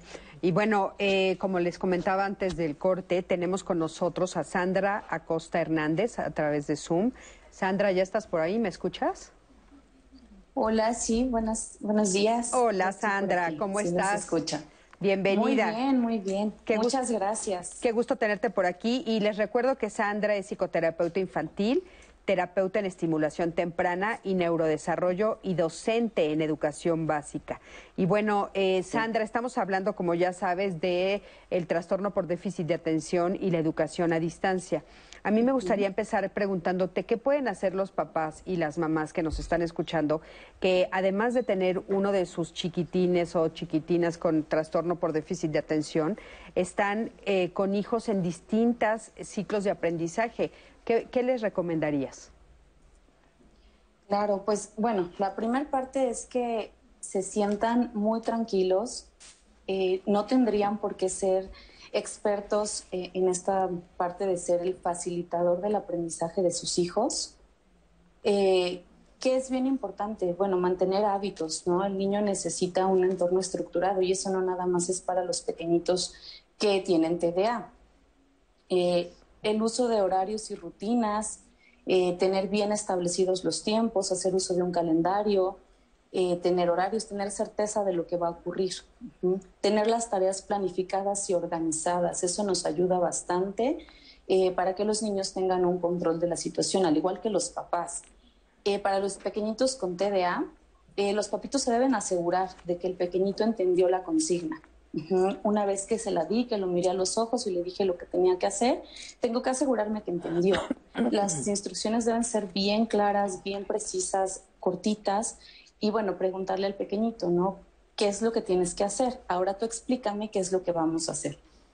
Eh, revisar y repasar las tareas con ellos, eh, entender que, bueno, a veces a la primera no va a salir, que tenemos que controlarnos un poquito, que eh, tenemos que eh, dar una, un reforzamiento positivo al pequeñito, ¿no? Eh, aplaudirle lo que sí hizo. Y bueno, de esta manera se puede hacer no nada más con los pequeñitos con TDA, ¿no? Puede ser con, con ambos eh, hijos o todos los hijos que, te- que tengan este, en edad escolar, ¿no? Que estén en educación básica. Eh, hay que anticiparles el término de las, de las actividades, ¿no? Unos cinco minutitos antes, qué es lo que vamos a hacer, qué va a hacer cada miembro en la familia, qué le toca hacer a cada hijo. Ujú. Sí, Sandra, eh, una de las cosas que eh, nos han estado diciendo en el transcurso del programa es la dificultad de los tiempos, porque parecería que entonces yo tendría que atender todo el tiempo a mis hijos. Eh, ¿qué, qué, qué, nos dirías sobre eso? O sea, ¿es eh, necesario que este ejercicio lo haga yo tal vez solamente en la mañana y después ya lo deje libre o hacer otra actividad? Porque de repente los papás se sienten angustiados de estar todo el día, ¿no? Como atendiendo esta situación. Claro, no, no se trata de estar pegados a, al pequeñito, de tomar la clase con el pequeñito, ¿no? A veces los papitos se angustian y piensan que tienen que estar sentados al lado de su pequeñito tomando la misma clase. Eh, no, se trata de ayudarlos a ser independientes, pero sí tenerlos supervisados, sí tener, eh, sí observarlos. Eh, si yo veo que se está distrayendo, que ya se levantó de la silla, y entonces preguntarle qué necesitas, uh -huh. en qué estás, qué estás haciendo eh, cómo va tu tarea, cómo va tu trabajo, eh, las pausas activas, por ejemplo. O sea, no, no, es tener, estar todo el tiempo con el pequeñito, es, es poder guiarlo, orientarlo. Esta, esta parte que yo comentaba de los horarios, de hacer uso de un calendario, nos ayuda bastante a que el niño ubique lo que tiene que hacer. ¿Qué claro. te toca hacer ahora? Entonces, eso nos puede ayudar como papás a bajar nuestro nivel de ansiedad, de no tener que estar sentados y pegados con nuestro hijo tomando la clase y al pequeñito le da seguridad, ¿no? Que él puede hacerlo, claro. que sí tiene la capacidad. Entonces, hacer este calendario de una manera como muy lúdica o muy divertida, uh -huh. que sea visual, que lo pueda tener sí. pegado cerca de donde está él atendiendo sus clases o viendo la televisión, uh -huh. etcétera, para que tenga una guía. O sea, eso es hacerlo solo una vez con ellos y ya es suficiente con pegarlo y después ayudarles a llevar el seguimiento. Por supuesto, sí, sí, uh -huh. sí, sí. Es cuando yo lo hago, lo estructuro, te explico, te cuento qué va a suceder, no te voy a anticipar, pero después yo solamente te pregunto, esa es la guía, no necesito estar sentado al lado de ti para supervisar que todo pase. Sin embargo, sí estoy pendiente. Ahora, eh, Sandra, nos han dicho en el transcurso de este programa de la importancia de la educación socioemocional. Eh, ¿Tú qué nos dirías, por ejemplo, cómo atender esto cuando hay una crisis? Porque eh, ahora, justamente en, después de todo un año, las crisis están siendo más fuertes a nivel emocional, no solamente de los niños, sino también de los papás. O sea, estamos llegando a tener como estos choques muy fuertes de papás con los hijos, de los papás entre ellos, de, de desesperación. ¿Qué, ¿Qué, estrategias consideras que serían importantes eh, aplicar? Bueno, sí está siendo bien complicado para, para todos, ¿no? Para los papitos, para los pequeños. Eh, primero, bueno, es apoyar al pequeñito a identificar, ¿no? ¿Qué es lo que está pasando? ¿Qué emoción está sintiendo? Hay que, hay que ponerla en, un contexto, ¿no? ¿Qué, ¿Qué, te está pasando y por qué te está pasando? Eh, ¿Qué me ha servido muchísimo con, con papitos y pacientes? Eh, darles un espacio, un tiempo fuera, ¿no? A ver, vamos a calmarnos. Sí te puedes enojar, pero no puedes lastimar a otro, no puedes aventar cosas, o sea, eso no se puede. Sí puedes sentir esto y vamos a encontrar una forma de expresarlo. Eh, los papitos, bueno, tienen que entender que no están solos, que siempre puede haber apoyo, que es importante que continúen, aunque sea... Eh, a distancia con sus terapias, con, con, el apoyo terapéutico, ¿no? Este, en este sentido, eh, respirar, calmarnos. Los papitos también tienen que tener bien claro qué les pasa con esto, por qué me estoy sintiendo frustrado y qué está pasando con eso, ¿no? Para no eh, poner eh, toda esa, esa, tensión en el pequeñito.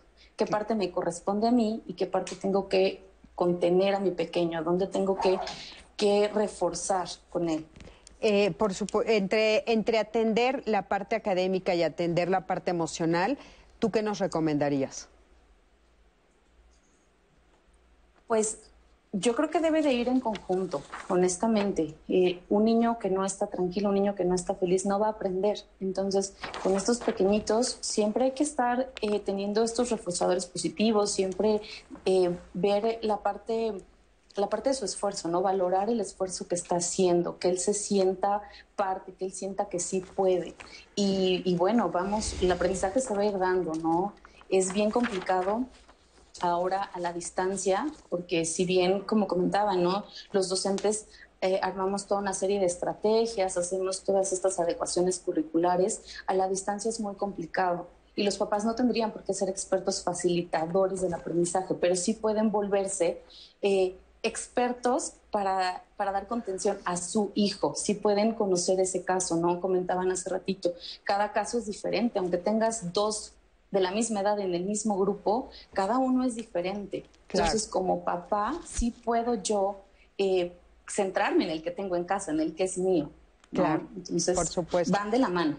Muchísimas gracias, Sandra. Gracias por habernos tomado la llamada. Gracias por todo esto que nos comentas tan importante. Mm, Este, te lo agradecemos mucho desde Diálogos. Claro que sí, muchas gracias. A ti, al contrario. Fíjense qué interesante y, y, bueno, cómo complementa todo lo que hemos estado diciendo, por supuesto, en el transcurso de esta mañana. Nat, a ver. Sí, de hecho, fíjate, Cris, que ella nos daba algunas estrategias que los papás pueden implementar y justamente en redes nos llega la duda de una mamá, antes del corte se los comentaba, nos dice, tengo un hijo de 6 años diagnosticado con TDA y tengo otro hijo de 11 años. No sé qué puedo hacer porque mis hijos pelean mucho. El grande no le tiene paciencia al pequeño y me ponen entre la espada y la pared porque ambos me dicen que no regaño al otro. ¿Qué me recomiendan hacer? La verdad, no hay noche que no llore por la situación en la que me encuentro.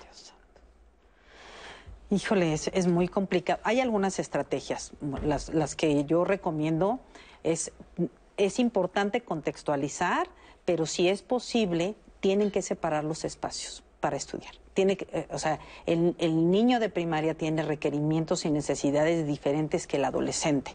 Entonces es importante separar. Ahora, los hace niños ratito, también perdón, nos dijiste que, que a veces cuesta trabajo en el interior de casas pequeñitas. Inclusive ahí hay que separar. ¿De qué manera se te ocurre en casas pequeñitas? Se me ocurre con una cortina, se me ocurre, se me ocurre de verdad, o sea, buscando algo claro. que, que, que hay- separe la, la presencia física del otro conmigo. Una, otra que me ha parecido súper lúdica porque sí rompe con esta, con esta sensación de confinamiento, que el confinamiento como factor traumático es terrible, es de verdad, hagan el como sí, el como sí. Como si vas a la escuela, entonces te paras a la hora que te tienes que parar, te quitas la pijama, te pones el uniforme, te peinas, desayunas. Las mamás tenemos que hacer el lunch como si fuera a la escuela para tenerlo ahí para la hora del receso. Si los padres tienen la posibilidad que eso, dicen, ay, de, plano, hazlo. Lúdicamente le ayuda mucho a los niños, sobre todo cuando son primaria, secundaria. Haz como si los sacaras. Si tienes carro, mételos al carro.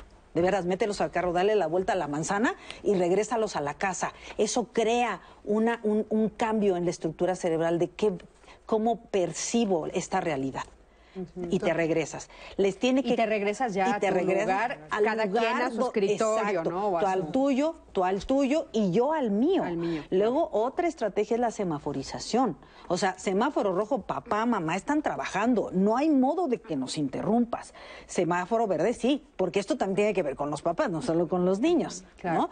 Y entonces, en, el, en la semaforización, lo que decía la, la- licenciada es muy importante que cuando yo tengo tiempo libre, entonces sí lo enaltezco propositivamente y de manera aumentativa de, wow, qué padre lo hiciste. Es importante que tengamos claro que haya o no haya pandemia, los niños que tienen TDA necesitan estructurar las rutinas, un calendario vulgarmente, un calendario de actividades con horarios, con tiempos límites, con tiempos de tolerancia no mayor a cinco minutos.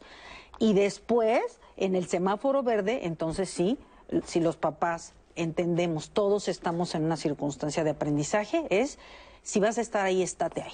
Oye, en esto del semáforo también te, te quiero interrumpir porque nos comentaste algo que sí es cierto. Los papás como están viendo a los niños en el interior de su hogar, entonces de repente les parece también muy fácil, de los dos lados, ¿no? De Pero los dos. Les parece muy fácil, ay, tráeme un vasito de agua, mijito. Ay, pásame claro. no sé qué, cuando él también está en, la- en la escuela. Así es. O justo al revés también, los niños de repente ven a sus papás, ay, mamá, haz, ¿no? Exacto, lo que le comentaba a Cris eh, a- afuera de la cámara era que en esta experiencia todos, estando en la casa todos, eh, perdemos de vista que el niño está tomando clase, el niño pierde de vista que nosotros estamos trabajando.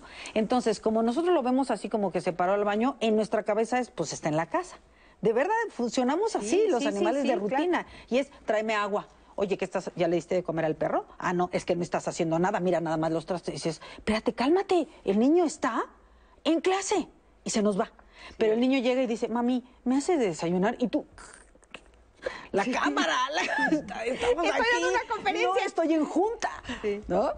Y, y es bien importante que el niño se dé cuenta de esto, pero que también los papás nos demos cuenta. Qué Todos interesante esto que dices del semáforo, ¿no? Esta lo podemos hacer de manera también divertida. Literal, poner un semáforo. En este momento yo estoy en rojo, estoy atendiendo algo que no puede ser. eh, No estoy en, en- en la casa, no estoy en atención. Está muy Y interesante. también para el niño. Semáforo También. rojo está ocupado, Está no le pidas agua, Exacto. no le pidas que le dé comida al perro. Semáforo verde, el niño está en su receso, pero entonces tampoco está como para servirte. Eh, tú hiciste tu refrigerio en la mañana para que él haga su hora de recreo. Y se salga, pues aunque sea las escaleras, si vive en un condominio o en al patiecito, o que agarice al perro, o incluso lo que están haciendo muchos niños ahora es que se quedan, van por su lunch y se quedan platicando con los niños en la computadora. Y esto estamos hablando en el mejor de los casos que estamos viviendo y es de Claro. los niños que sí están teniendo acceso a la computadora y por lo tanto a las clases en línea. Y no, estamos hablando está- de las partes críticas. Claro, y no se nos ha ocurrido, por ejemplo, pero también dar una vuelta a la manzana. O Da- sea, claro. solo dar una vuelta a la manzana en la hora de recreo también te puede ayudar. Mario, querías decir. Digo, me encantó el- el- la, la transmisión por Zoom porque va sobre el hecho toral, ¿no? Ujú. Estrategias. Estrategias. Y para no ser eh, repetitivo, una es saber trabajar en equipo. O sea, las estrategias no las va a adoptar la mamá sin poner en contexto a todos los demás, porque entonces no va a funcionar. Claro. Porque, porque tiene que ir para el chico de, de primaria como para el chico de, de- de secundaria. Saber reconocer sus fortalezas y áreas de oportunidad y en su caso pedir ayuda, ella como mamá. Y o sea, si hay algo que yo no, perdón, si hay algo que yo no puedo manejar, yo, yo, yo creo que, que sí tengo que, que pedir ayuda. ¿Cómo dar instrucciones? Algo tan, tan, tan fácil que pudiera hacer, Hijo, es importante. no dar más de una a la vez. Así es. Segmentar demandas generales. A veces le decimos 50 cosas cuando realmente solamente se quedó con la primera. No Esto, da- esto que de- eso, por ejemplo, este, ahorita recuerdo que se lo iba a preguntar a, a la especialista y no lo pregunté. ¿Cómo me doy cuenta que me entendió? Mario? Cuando te repiten Le repi- instrucción. repíteme. ¿Me Ah, puedes debe de repetir? repetir. ¿Me Repíteme puedes lo que repetir? dijiste. ¿Me puedes repetir lo que vas a Y entonces escucho que sea lo que yo Exactamente. dije. Ok, muy bien. Siempre debes de Exactamente. repetir. Una a la vez, como es el Hay que, hay que evitar vez, claro. abusar del no como recurso. O sea, no lo estás haciendo bien. Creo que lo puedes hacer mejor de esta manera. Pero a veces nos vamos más con el no. Y el no es descalificar algo que el niño está haciendo, ¿no? O prohibirlo eh, en, en- en- en su totalidad. Algo que me, que me encantó, concéntrense en los aprendizajes, no en las calificaciones. Y a veces el, el niño cree que lo queremos más porque sacó 10 y cuando saca un 9, el niño se quiere cortar las venas. Y Es que nosotros... eso es algo social, ¿no, Mario? Porque a- o sea, yo me he dado cuenta que en otros países, por ejemplo, ya no está tan fuerte esta idea de el papelito, ¿no? Sino más bien el aprendizaje. No me importa si traes papel sí. o no, sino cuánto sabes, ¿no? Y de repente, y en México, ¿no? En México seguimos con la idea de me tienes que traer un papel que compruebe. O sea, entonces tienes que, que tener el 10, tienes que tener el 9, tienes que tener el papel que dice que eres especialista, etcétera.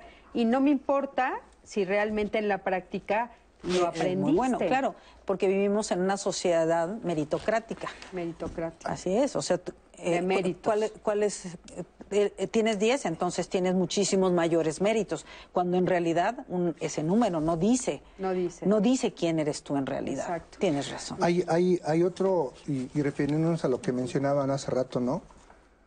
Tenemos que hablar del hecho, no de la persona. Y a veces descalificamos a la persona sin saber que esa persona a lo mejor ya lleva una, una semana mejorando un comportamiento, avanzando sobre alguna habilidad, sobre un aprendizaje. Y decimos siempre tú, siempre tú. Pero no nos referimos al, al- al hecho, ¿no? Hay que, hay que cuidar mucho nuestro lenguaje, ¿no? La lenguaje. narrativa que utilizamos, las palabras, papás y mamás. Eh, Cuidado con las Sí, palabras. yo, yo ahí considero, ¿no? Fuera del contexto académico, que se puede dar la mamá un tiempo para eh, utilizar técnicas de asertividad, de comunicación, y también hay otras técnicas que son mindfulness y de relajación y de meditación, y creo que ese es un trabajo que los tres como familia podrían hacer y sería muy benéfico para regular la parte emocional, conductual y ayudar pues eh, a que ellos estén con un mayor bienestar familiar. Y yo, y, y yo creo que la, que la parte más importante para la, para la persona que habló, que no se olvide que es una persona ella, que no, que no solamente es mamá y que tiene la obligación y que a veces cuando ella se significa o se resignifica como persona, es un momento en que se valora y puede pedir ayuda incluso. Claro. O y sea, sabes claro. qué, hablarlo, Mario, también a mí me gustaría, eh, no, no solamente hablarlo con especialista, que me parece, por sí, supuesto que sí, para eso estamos los especialistas, pero también hablarlo con sus propios hijos. O sea, yo creo que una de las estrategias más importantes es comunicar lo que nos está pasando. Y a veces Sí. como papás nos cuesta trabajo, o como mamás nos cuesta trabajo decir, estoy cansada. O yo también ya estoy vale, desesperada. o vale. estoy triste. claro. Ya no, ya no quiero seguir en pandemia. Claro, O sea, ya estoy tan desesperada es como, tú, ¿no? Estoy Esa tan desesperada como tú. Y tienes razón, es, la verdad es que en estas circunstancias, hablando de, de pérdida de la- del trabajo, de trabajos exhaustos de los padres que están trabajando hasta 16, 20 horas, en serio, es, es ¿a qué hora van al terapeuta? De verdad es que tenemos que ubicarnos en la realidad contundente y pensar si ella también, ojalá que con el programa sepa que de verdad te- es importante priorizar y decir, ¿por qué te estás peleando con ellos? Ellos, ¿por qué se están peleando? ¿Cuál es el punto de tensión? Pero sí es importante sentarnos y quizá no- escuchemos cosas que no nos gusten, porque dices, pues es que eres muy gritona, pues es que me estás exigiendo un montón de cosas. No sabemos. y quizá en sí. ese discurso que no es para llegar al terapeuta, podamos encontrar algunas resoluciones. Incluso la mamá también dice, pues salte y date una vuelta. En Oye, el- ahora en, el, en, el- en la manzana. Eh, Una vuelta a la manzana. Un- un Ahora, tiempo fuera. En este, en esto que dices de la comunicación, a mí me parece importante ponerle eh, un- una fórmula. Como decías lo del semáforo, por ejemplo, igual y agarrar el salero y decir, ok, ahora te toca hablar a ti, te vamos a escuchar. Ahora el salero lo tienes tú y te vamos a escuchar, o un palito, lo que sea, pero escucharnos entre todos, papás, hijos, la- los abuelos, los que estén en el interior de la casa, y ver cómo lo estamos viviendo todos, o sea, porque sí está siendo muy duro para todos, Sí, ¿no? es, apelar a un estilo democrático, ahí, en, en donde se le explica al niño, bueno, yo me siento de esta manera por lo que tú hiciste, tú cómo te sientes, cómo crees que lo vamos a resolver y bueno, si es necesario, si va a haber una consecuencia de tu acto y así ya no entran en gritos, en golpes, en Claro. regaños. Y si la consecuencia es para mí como papá porque grité o levanté la voz, asumirlo también. Claro. Vamos a un corte, quédate con nosotros que vamos a regresar con todas tus dudas. Ese es trabajar en equipo.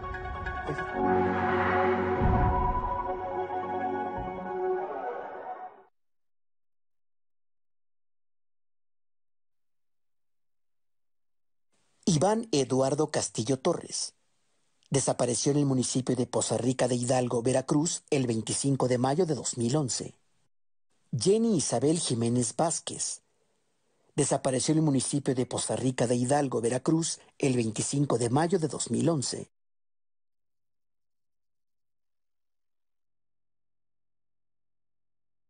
Con Morena, las grandes decisiones del país las toma la gente. El pueblo guía nuestro proyecto de transformación. Hoy su voz suena más fuerte que nunca. El pueblo participa en la construcción del destino de México. Este movimiento es suyo. El pueblo elige a sus representantes y el destino de los proyectos y recursos de la nación que son suyos también. Nosotros respetamos la voluntad popular. Con Morena, el pueblo manda. Morena, la esperanza de México. ¿Votaste por Morena? Es de sabios reconocer y corregir. Morena prometió un cambio a México, pero trajo los peores gobiernos estatales y municipales del país. Hoy somos de los países con la tasa más alta de muertes por COVID en el mundo, sin apoyos al sector productivo para cuidar los empleos y el ingreso familiar. Todo gracias al mal manejo de Morena en la pandemia. A puro capricho y ocurrencias. Ya son más de 150 mil defunciones. Y dos millones y medio de empleos perdidos. Llegó la hora de corregirlo. Cambiemos hacia el futuro. Únete a Acción por México. PAN. De lunes a domingo, 11 Noticias te ofrece sus espacios. De la mañana hasta el anochecer tenemos información confiable. Cada hora te llevamos los últimos acontecimientos. Con el sello que nos distingue. Somos Prestigio Informativo. Ma, voy a la tienda. ¿Quieres algo? Ay, sí, hija, trae comida para Benito. Ok, ¿sobre o croquetas? Las croquetas son más duraderas. Sin embargo, un sobre hidrata más a un gato. Trae sobre. No, pues la que sabe, sabe.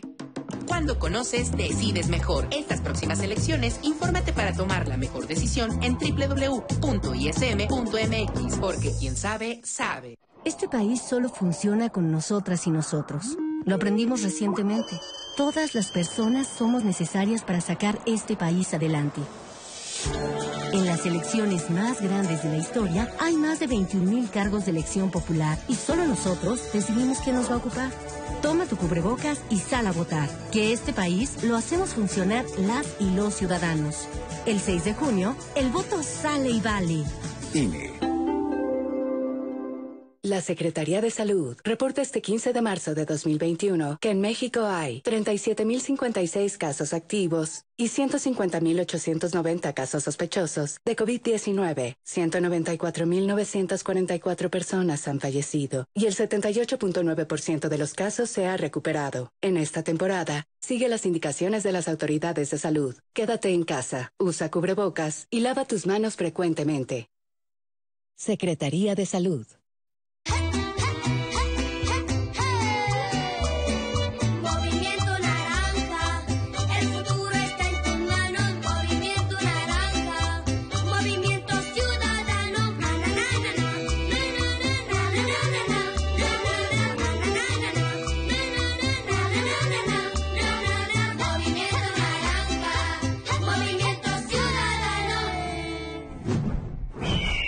Movimiento Ciudadano. En el PRI queremos que México crezca, que las mujeres vivan seguras, que los jóvenes sigan estudiando, que las y los mexicanos tengan salud, medicamentos y estabilidad. En el PRI trabajamos por las mujeres, por los jóvenes, por los estudiantes, por los adultos mayores, por las familias de México. PRI, el Partido de México. La sazón depende de quien cocina. Antes de iniciar, vamos a pedir permiso a los cuatro elementos. Pero también se le echa una ayudadita. Antes, bendecimos siempre. Hacemos la cruz, ¿no? En cada cocina los rituales se respetan. Prepárense porque vamos a empezar a preparar. Tamales corrientes por el ingrediente que lleva, y muchos le dicen tamales corrientes. Que de corriente Pero no, de tiene no nada. tiene nada, No tiene nada. La ruta del sabor. Papantla. Martes, 20 horas.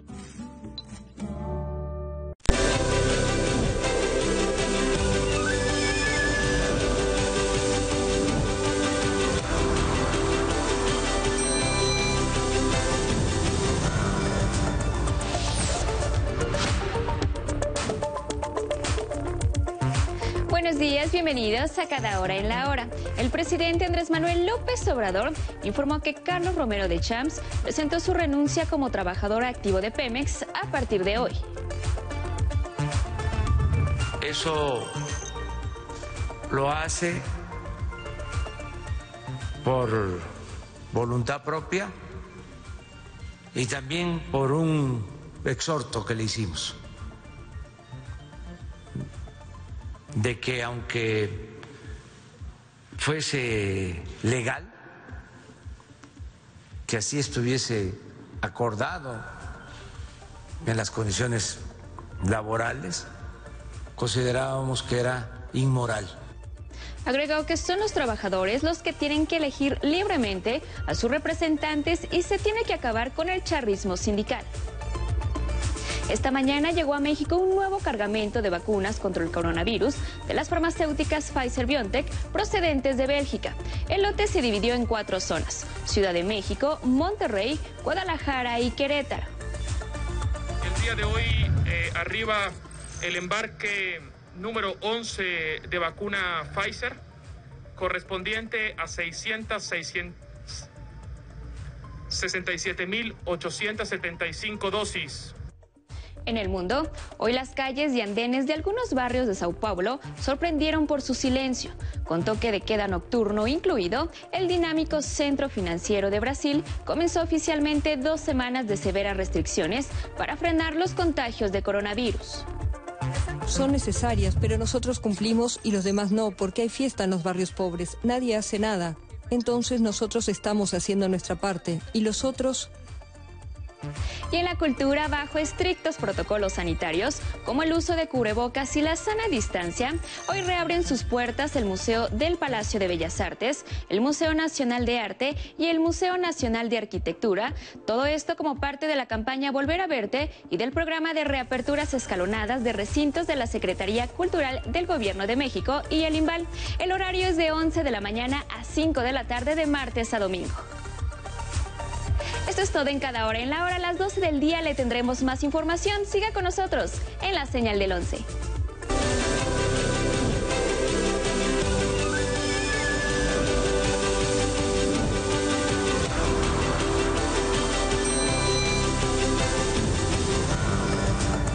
Muchos especialistas sostienen que el viaje a Irak de Francisco ha sido el más importante de su pontificado.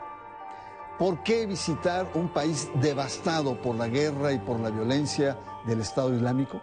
Él está haciendo un recurso de algo que se puede tocar. Al Papa le gusta la imagen de la ternura, ¿no? Somos hermanos en la carne. Entonces, en un mundo fragmentado por el conflicto, no la zona del Medio Oriente, sino todo, Sacro y profano. Miércoles 20-30 horas.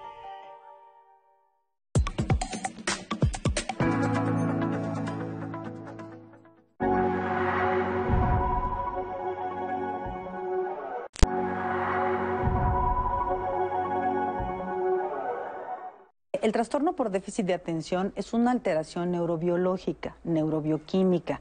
Afecta principalmente a una serie de neurotransmisores, dopamina, noradrenal- noradrenalina, impacta en la atención y en la concentración.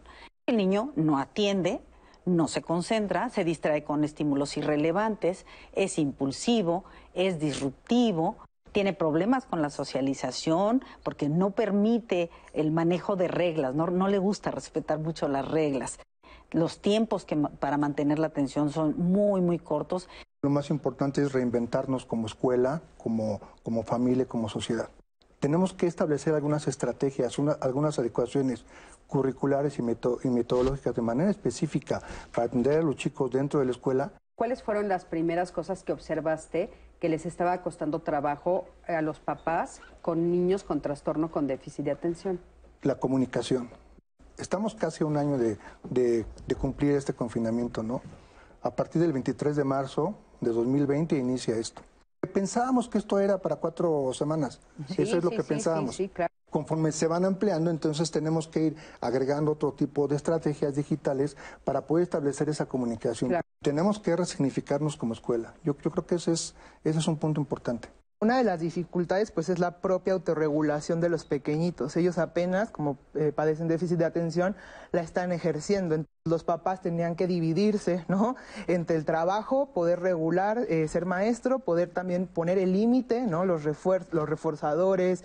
Por parte de los niños, pues muchísima ansiedad, ¿no? Eh, depresión no llegué a observar tanto, si ya observo más la habilidad emocional en los pequeños, ya no aguantan tanto el tiempo de las clases, se vuelven más irascibles. Muchos factores sociales. Uno, la incapacidad todavía que tenemos como sociedad de entender que la salud mental es una prioridad. Pues lo idóneo sería ir con un paidopsiquiatra o un neuropediatra que mande a hacer diversos estudios neurológicos. Tiene que ser un neuropsicólogo o un psicopedagogo que tenga una especialidad eh, para trastorno de déficit de atención. Si se hereda, tiene un, eh, un- un padre con TDA hereda el 25% de probabilidades de que su hijo lo tenga.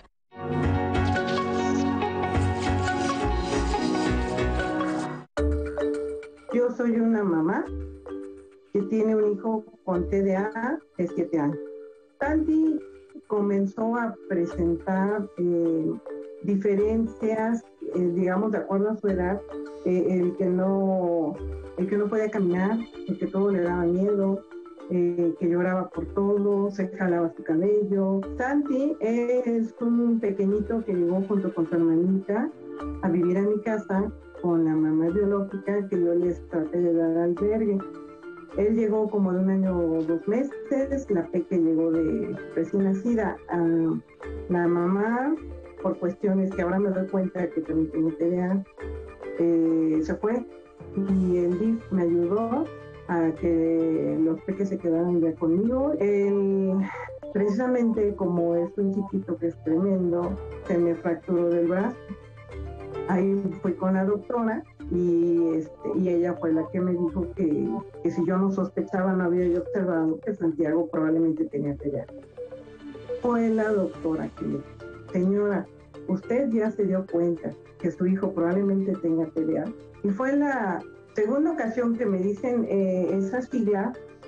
Yo en realidad cuando me dijo la doctora no lo, no, no lo visualicé más allá de que, ah bueno, pues igual me dan un medicamento y se compone, ¿no?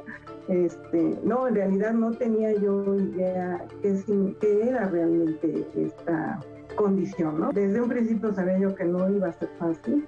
Ah, ahora digo, pues Dios, tú sabes por qué me diste esta misión. Y yo la he aceptado con mucho amor, porque son niños que dan mucho amor. ¿Qué más puedo pedir, no? O sea, eh, me siento bendecida y acompañada con ellos, ¿no? Entonces, no, no, no, definitivamente estoy feliz, feliz con mis hijos. Yo he tenido momentos de flaqueza, ay, cuando no he sabido cómo hacer, cómo, cómo resolver algunas situaciones. algún momento mm, yo, entre tanto trabajo y, el dinero y todo, pues, lamentablemente sin dinero suficiente, de repente te estresa, ¿no? Y, hay que trabajar y trabajar y trabajar, ¿no? Y no le he podido dedicar mucho tiempo. Y, un día llego a su recámara y me saco toda la ropa y la tiro. ¿Qué fue lo que hice? Me puse yo. Dije, ¿qué hago? O sea, ¿qué, qué, tengo que hacer ante esta situación? Dije, ¿qué tengo que hacer? ¿No? Ya sabía yo que tenía TDA, pero ¿qué, ¿eso significa que le tengo que pasar todo? O sea, yo ese, ese día tiré la... ¿no? Me puse a llorar ahí dije, no sé qué hacer. Sí, sí he tenido. Sobre todo cuando pues hay que comprar qué medicamentos o... Por ejemplo, ahorita me está ayudando el Seguro Social, pero yo sé que va a llegar un momento que lo. Y le estoy echando ganas para poder sacar a la familia adelante. Yo veo el TDA como, como una prueba, como una prueba de tú querías más hijos, ¿verdad? Aquí no va a ser un hijo perfecto. Isabel, muchísimas gracias por este testimonio y qué generoso corazón tienes. La verdad es impresionante. Eh, de repente hacerse cargo de unos chiquitines que llegan a tu vida de esa manera definitivamente es un regalo del universo y qué maravilla que tú los hayas acogido con tanto amor. Pero claro, el reto es fuertísimo porque aparte de todo lo que eso implica, ella nos está diciendo que está diagnosticado con trastorno por déficit de atención y a los niños apenas van a entrar a la escuela. ¿Qué les podremos recomendar? Es- el es- chiquito más bien, la chiquita Sí, todavía es, no. es que hace rato hablábamos justamente eh, sobre la importancia de trabajar en equipo. Y la escuela no se debe de olvidar que un elemento importante es el padre o la madre de familia. O sea, la estrategia no es únicamente para el niño. No podemos avanzar con un niño con TDA fuera del contexto familiar o fuera del contexto escolar. Una, una de las situaciones que estamos atendiendo nosotros de manera recurrente es la contención socioemocional con los padres de familia. No los podemos dejar solos. Ellos nos han apoyado mucho, han apoyado a sus hijos. Eh, hemos hablado de los niños como unos guerreros, ¿no? Como unos héroes que están haciendo cosas increíbles. Hemos hablado de los maestros y lo, y lo hemos referido en varias ocasiones. Lo que están haciendo es loable, es increíble también. Pero también los, padres y, las madres, ¿no? Yo creo que es importante, y, ha- y hablo desde mi ámbito, ¿no? Que nosotros como escuela brindemos ese acompañamiento y, aclaro, sin invadir otro tipo de estrategias que son desde el punto de vista terapéutico. Pero creo que, que los maestros contamos con, con elementos suficientes para poder dar un, una, un acompañamiento, una orientación educativa, eminentemente educativa, para los padres de familia. Muchísimas gracias, claro que sí. Y bueno, como ustedes saben, este último bloque es para responder dudas que ustedes tienen a través de las redes, así es que adelante. Así es, Cris. En este mismo sentido de la educación y qué pueden hacer los papás, nos escribe una mamá y nos comparte. Mi hijo tiene ya 11 años, diagnosticado desde los 5 con TDA.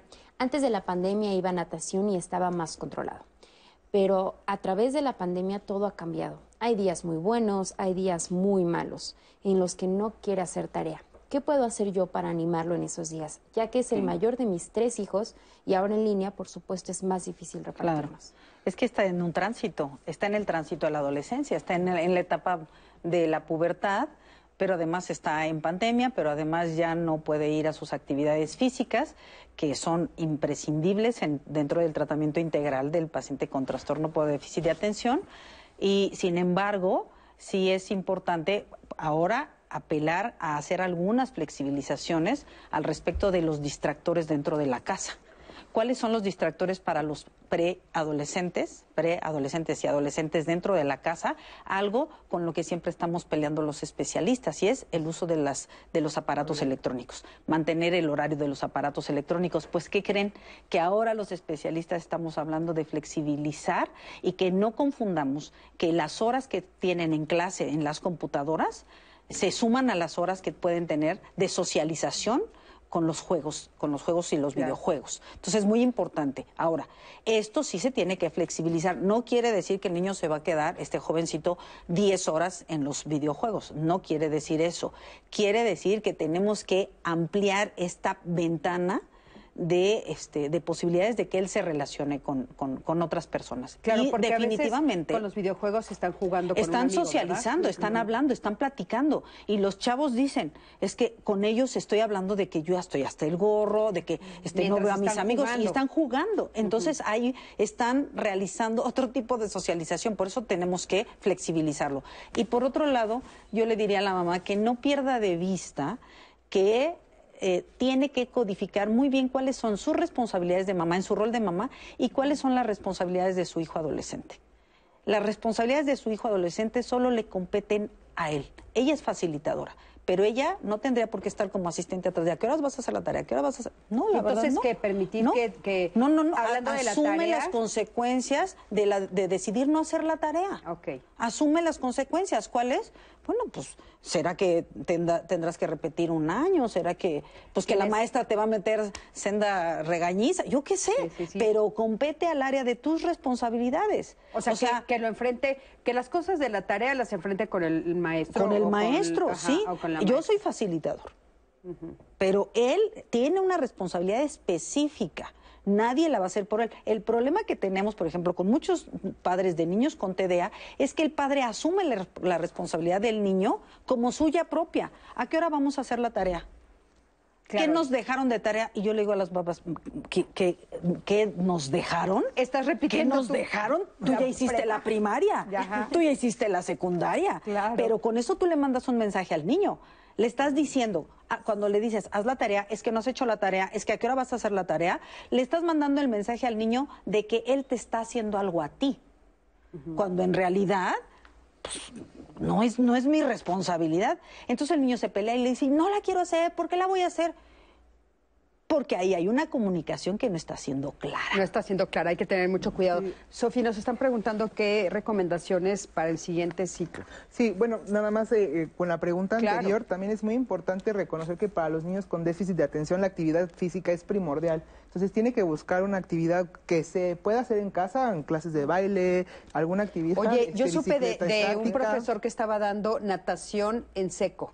O, o sea, sí Natación tiene- en seco. En tu cama. Es- ajá, pataleas. se lo- sí, sí, sí. y, les estaba funcionando a muchos la natación en seco. Sí, tienen que buscar este, alguna alternativa, ¿no? Porque es para descargar toda esta energía y disminuir ansiedad. Es muy, muy importante que lo mantenga. Ahora sí. Sí, perdón, es que nos estaban diciendo también, nos estaban preguntando qué recomendaciones para el nuevo ciclo que va a empezar después. ¿Hay alguna cosa en particular? ¿Cómo, cómo retomar? Porque ya va a haber a muchos que van a estar Sí, sobre todo para los adolescentes, ¿no? El uso de planificadores ahorita es como sumamente importante, es una de las estrategias que más se pueden utilizar junto con la estructuración de los horarios. Para los niños con TDA desde chiquitos a adultos es muy importante marcarles en un pizarrón las actividades que tienen que ir haciendo, irlas palomeando para que ellos puedan irse autorregulando y automonitoreando y entonces ya puedan ir haciendo por sí mismos las actividades solitos. Entonces, eh, quizás con los maestros planear desde las plataformas qué es lo que se va a ver, cuál es el contenido para que ellos vayan disminuyendo esa ansiedad y vayan conociendo eh, la- los temas que van que tienen que trabajar. Yo, yo sobre la pregunta, hay- aquí, aquí hay un aspecto importante. A veces pensamos los papás que mi hijo solamente es un alumno y lo vemos siempre con una relación desde el punto de vista educativo, tarea, responsabilidades, trabajos. Pero no, no tenemos que olvidar que los chicos con TDA y los demás niños, niñas y adolescentes antes de ser alumnos son, son hijos, son seres humanos. Entonces, ¿qué tenemos que hacer dentro de casa? En la medida de las posibilidades, tratar de adaptar diversas formas, pero que no toda sea un- una relación de mamá con el hijo a través de la responsabilidad de cumplimiento de una tarea. Entonces ahora se están instaurando, instrumentando al- algunas estrategias para que hagan ejercicios, para que cocinen, para que trabajen juegos de mesa, que les sirve muchísimo memoria, atención, concentración, disipar frustraciones. La verdad es que tenemos que generar muchas circunstancias dentro de casa, pero que no todo sea la, la- la tarea, porque también llega un momento en que eso, en que eso se, agota y volvemos a lo mismo. El niño que le pregunta a la mamá, ¿por qué siempre me preguntas sobre la escuela y no me preguntas sobre mí? o sea, Claro, yo también soy tu hijo, ¿no? Yo creo que sí se claro. pueden generar, en la medida de las posibilidades de, de- de cada, de, de cada hogar, de, cada casa, algunas estrategias vespertinas que haga que, las, que, la- que todos puedan convivir, que todos puedan armonizar y desarrollar otro tipo de, de situaciones más lúdicas, más de integración. Claro, qué importante. Adelante, Ana. De hecho, ahorita que hablan de la adolescencia, hay una mamá que nos comparte. Me angustia porque mi hijo está a un paso de la adolescencia y no hemos atendido su TDA con impulsividad. ¿Cómo puedo ayudar a mi hijo? que lo lleve a un especialista. Hay, hay instituciones públicas que atienden a los niños y que por supuesto que estamos atendiendo, e incluso en pandemia, con casos muy específicos, porque insisto, hay una zona de alto contagio alrededor de la institución, pero este, pues en la medida de lo posible que no lo deje pasar más. Exacto. Y aquí hay una realidad que no, que no puede hacer un lado. Ya está detectado, tiene que hacer algo en este momento. O sea, el que no lo hizo antes ya no sirve nada. No hay uno hubiera. Hay instituciones, muchas instituciones educativas y de otro tipo que le pueden dar esa atención. Claro, Sí, y es bien importante saber que muchos especialistas sí están atendiendo a través de eh, en línea. O Y sea, presencial sí, también, Y presencial ¿eh? O sea, también. De los dos, pero hay, hay estas dos opciones. Adelante. Más preguntas que tenemos, Cris, en llamadas, nos dice Victoria Arada. ¿Hay alguna institución para atender el TDA en la edad adulta y que sea de bajo costo? Y en este mismo sentido nos pregunta Benjamín Calderón. Eh, me gustaría que hablaran acerca de las personas que viven en provincia y que tienen hijos con TDA. Las personas que viven en la Ciudad de México tienen más opciones, pero ¿qué pasa con las que viven en el interior de la República? Ok. En el interior de la República, en casi toda la República, hay, eh, hay unidades de psiquiatría del desarrollo, de psiquiatría infantil y de la adolescencia. Hay que buscarlas, sí los hay. Cada vez hay más presencia de psiquiatras de niños y adolescentes en la provincia. Eso por un lado. ¿Y cuál era la otra? Hay de adultos, pues el Instituto Nacional de Psiquiatría Ramón de la Fuente, este, el Fray Bernardino Álvarez, La el CISAME. La residencia de la maestría de la UNAM en neuropsicología también atiende gratuitamente. Así que recuerden, bueno, esta información que nos están compartiendo se las vamos a dejar en el blog de Diálogos en Confianza y también en nuestras redes para que terminando el programa lo puedan checar. También en nuestra transmisión en YouTube nos pregunta Cintia Garnier, ¿un niño con TDA será un adulto que necesitará siempre atención por algún síntoma o complicación en la vida adulta? Depende de los factores que determinaron su, su padecimiento. Si, los trastornos, si el padecimiento es heredado, seguramente a lo largo de la vida requerirá eventualmente un tratamiento. Claro que esto, a esto se suman los mecanismos reguladores de compensación, las, las estrategias reguladoras, que bueno, pues en, en la vida adulta se pueden implementar muy bien. Y, este, y, y hay otros, que los que son los que se apelan a los factores de riesgo ex- eh, externos, no, que no tienen que ver con la, de, perdón, sí, factores de riesgo externos que no tienen que ver con la heredabilidad, pues eventualmente con un buen tratamiento este niño puede Oye, vivir una eh, vida adulta eh, sin, sin uso de medicamentos. ¿Qué, Esmeralda, ¿qué es estrategias regular? Es decir, uso de calendarios, uso de semáforos. Es, ¿Cuál es el semáforo verde para un escolar? Es una tarea que puedo estar mm, dosificándome en una semana. Semáforo naranja, una tarea que, no que tengo que cumplir en al menos dos días, en máximo dos días. Semáforo rojo es una tarea que tengo que hacer hoy y hoy. Punto. Esa es una. Manejo de agendas. ¿A qué hora tengo la clase? ¿A qué hora tengo que... a- ¿A qué hora tengo que jugar? A propósito de lo que dice el maestro, porque es, ya hiciste la tarea, es que ya tendiste tu cama, es que ya arreglaste los zapatos y preguntamos, ¿ya jugaste? Todas son Ya obligaciones, todas son obligaciones. Es Claro. una obligación del niño jugar, es una obligación descansar, Claro. es una Mario, ¿Sí? querías decir algo. Ya se me fue. Ah, ok. Y ahí Pues, también sí. depende del grado de, de severidad, ¿no? Pero generalmente todas las personas que tienen déficit de atención, que tenemos, porque yo lo tengo, eh, podemos ser funcionales, ¿no? Y tener una vida completamente normal. Qué importante decirlo. El día así. de hoy nos han dado testimonios excelentes personas y, y la verdad es que nos ha dejado wow, ¿no?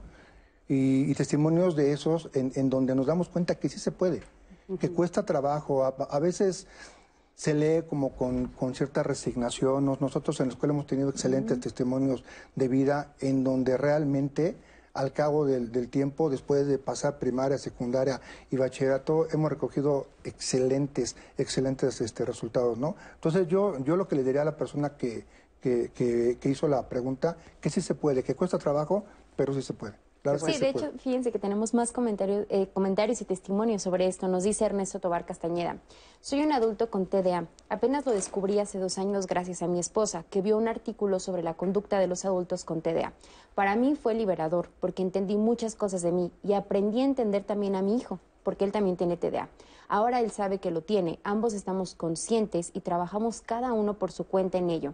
Él es un músico muy creativo y escribe canciones muy bonitas. Excelente. Sí, aquí hay algo que es súper importante es que hemos hablado como las dificultades, pero hay cosas súper positivas del TDA, ¿no? Somos personas súper creativas, ¿no? Que no tienen dificultades en pensar, ¿no? Salirse de la caja, en buscar soluciones, eh, que resuelven las cosas muy, muy fácil, que son sumamente divertidos. Entonces, también hay cosas muy, muy positivas dentro de esto. Claro, eso de, de Sí. resolver problemas de manera más fácil es Pero la buenísimo, importancia es eso. eficientes. Sí, creo que la importancia es eso, desestigmatizar. Sí. Desestigmatizar. Es un, es un trastorno como cualquier otro y eso no te va a limitar a desarrollar todas tus habilidades. Ahora, la pregunta que hacen muchas veces es, bueno, ¿y si lo médico va a dejar de ser creativo? No, no necesariamente. Esa es pues una habilidad, es una eh, cuestión de la personalidad. Eh, lo que el medicamento hace es que ayuda Es a regular. regular mejor eh, pues todo el funcionamiento cerebral. A veces va a funcionar y va a estar perfecto el pequeñito y a veces no va a funcionar, ¿no? Y entonces hay otras estrategias que pueden compensar Claro. y ayudar. Pero Oigan, por pues- eso es un tratamiento multidisciplinario. Multidisciplinario. Multidisciplinario. No se trata solo de un de manejar un, trata- un, un- un fármaco, Fármaco, sí. O de manejar solo terapia, porque ahí va- hay un tratamiento Sí, cojo. y lo que es muy importante es que siempre acudan con su médico, con el psiquiatra para hacer las modificaciones, no porque crean que es pandemia, lo, lo quiten ellos, siempre tienen que acudir con el doctor. Eso es bien importante y bueno, pues nos quedamos con esto como conclusión, que es muy importante, es un tratamiento multidisciplinario, hay que verlo desde todas estas perspectivas y sobre todo, bueno, tomarlo con muchísimo amor y positivismo porque ya vimos que hay muchos casos de mucho éxito. Muchísimas gracias a los Gracias, tres, de veras Nat, muchísimas gracias. Muchas gracias gracias. a ti que siempre estás del otro lado de la pantalla. Yo soy Cristina Jauregui. Nos vemos la próxima semana aquí en Diálogos en Confianza. La próxima Vamos semana a hablar de nacimientos en pandemia. los nacimientos en pandemia, cuál ha sido el reto, cómo los han vivido los papás, las mamás, en fin, todo lo que esto ha significado, la, la distancia, la soledad y al, al mismo tiempo, bueno, todas las ganas de estar con toda la familia y que de repente no se ha podido. Pero bueno, nos vemos la próxima semana, como ya te dije, aquí en Diálogos en Confianza y búscame en las redes sociales como Cristina Jauregui. Hasta luego. Gracias.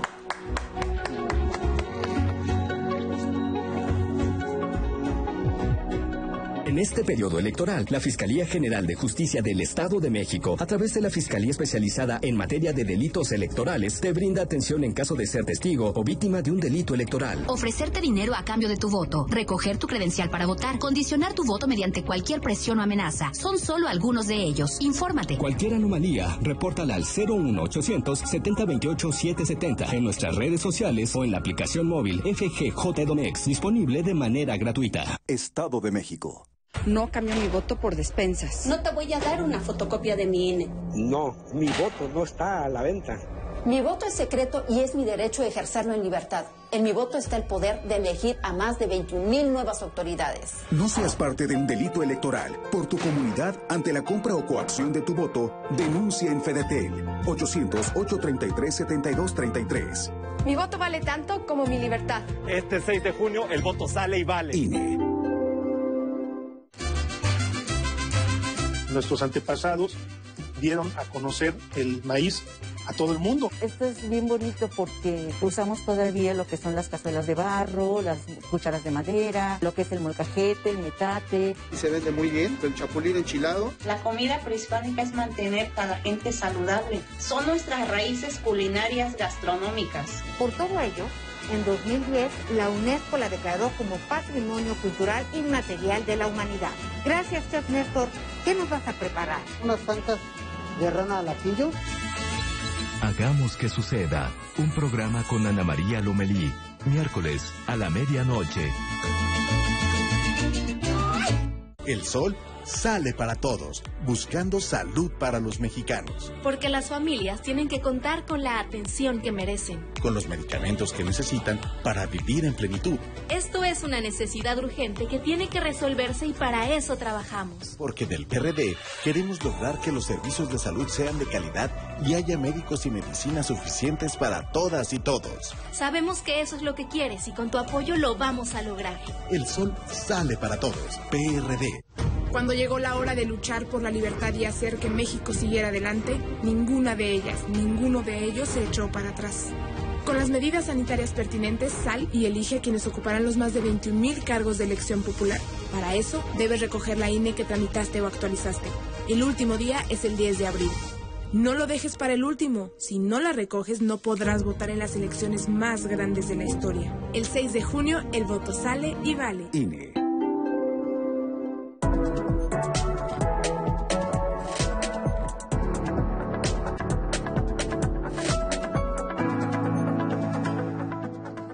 Antes del Tribunal Electoral no existía un órgano jurisdiccional que defendiera plenamente nuestro voto. La democracia ha evolucionado y con ella la necesidad de instituciones firmes y autónomas. Ahora, nuestro derecho a participar en las elecciones se ha fortalecido. Sanciona a quienes ejercen violencia política en razón de género. También trabaja para que los grupos en situación de vulnerabilidad encuentren justicia. Como ves, el Tribunal Electoral resuelve conflictos que protegen los derechos político-electorales de todas y todos. Tribunal Electoral del Poder Judicial de la Federación. A los partidos nos toca hacer campaña con responsabilidad y respeto por las normas sanitarias. A los medios nos toca difundir información veraz. Y aquí detrás de nosotros tenemos a A quienes votamos nos toca analizar y comparar las propuestas. Junto con nuestro INE nos toca organizar y vigilar las elecciones. Y a ti te toca salir a votar, cuidándote y cuidando de todas y todos. Las elecciones las hacemos todas y todos. Este 6 de junio el voto sale y vale. INE.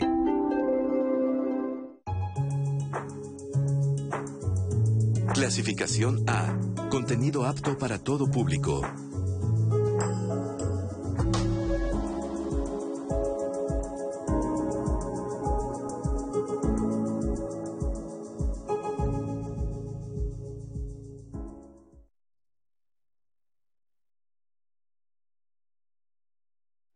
Las personas adultas mayores tenemos derecho según el Instituto Nacional de las Personas Adultas Mayores, INAPAM, a una vida con calidad, sin violencia ni discriminación, a un trato digno y apropiado en cualquier procedimiento judicial.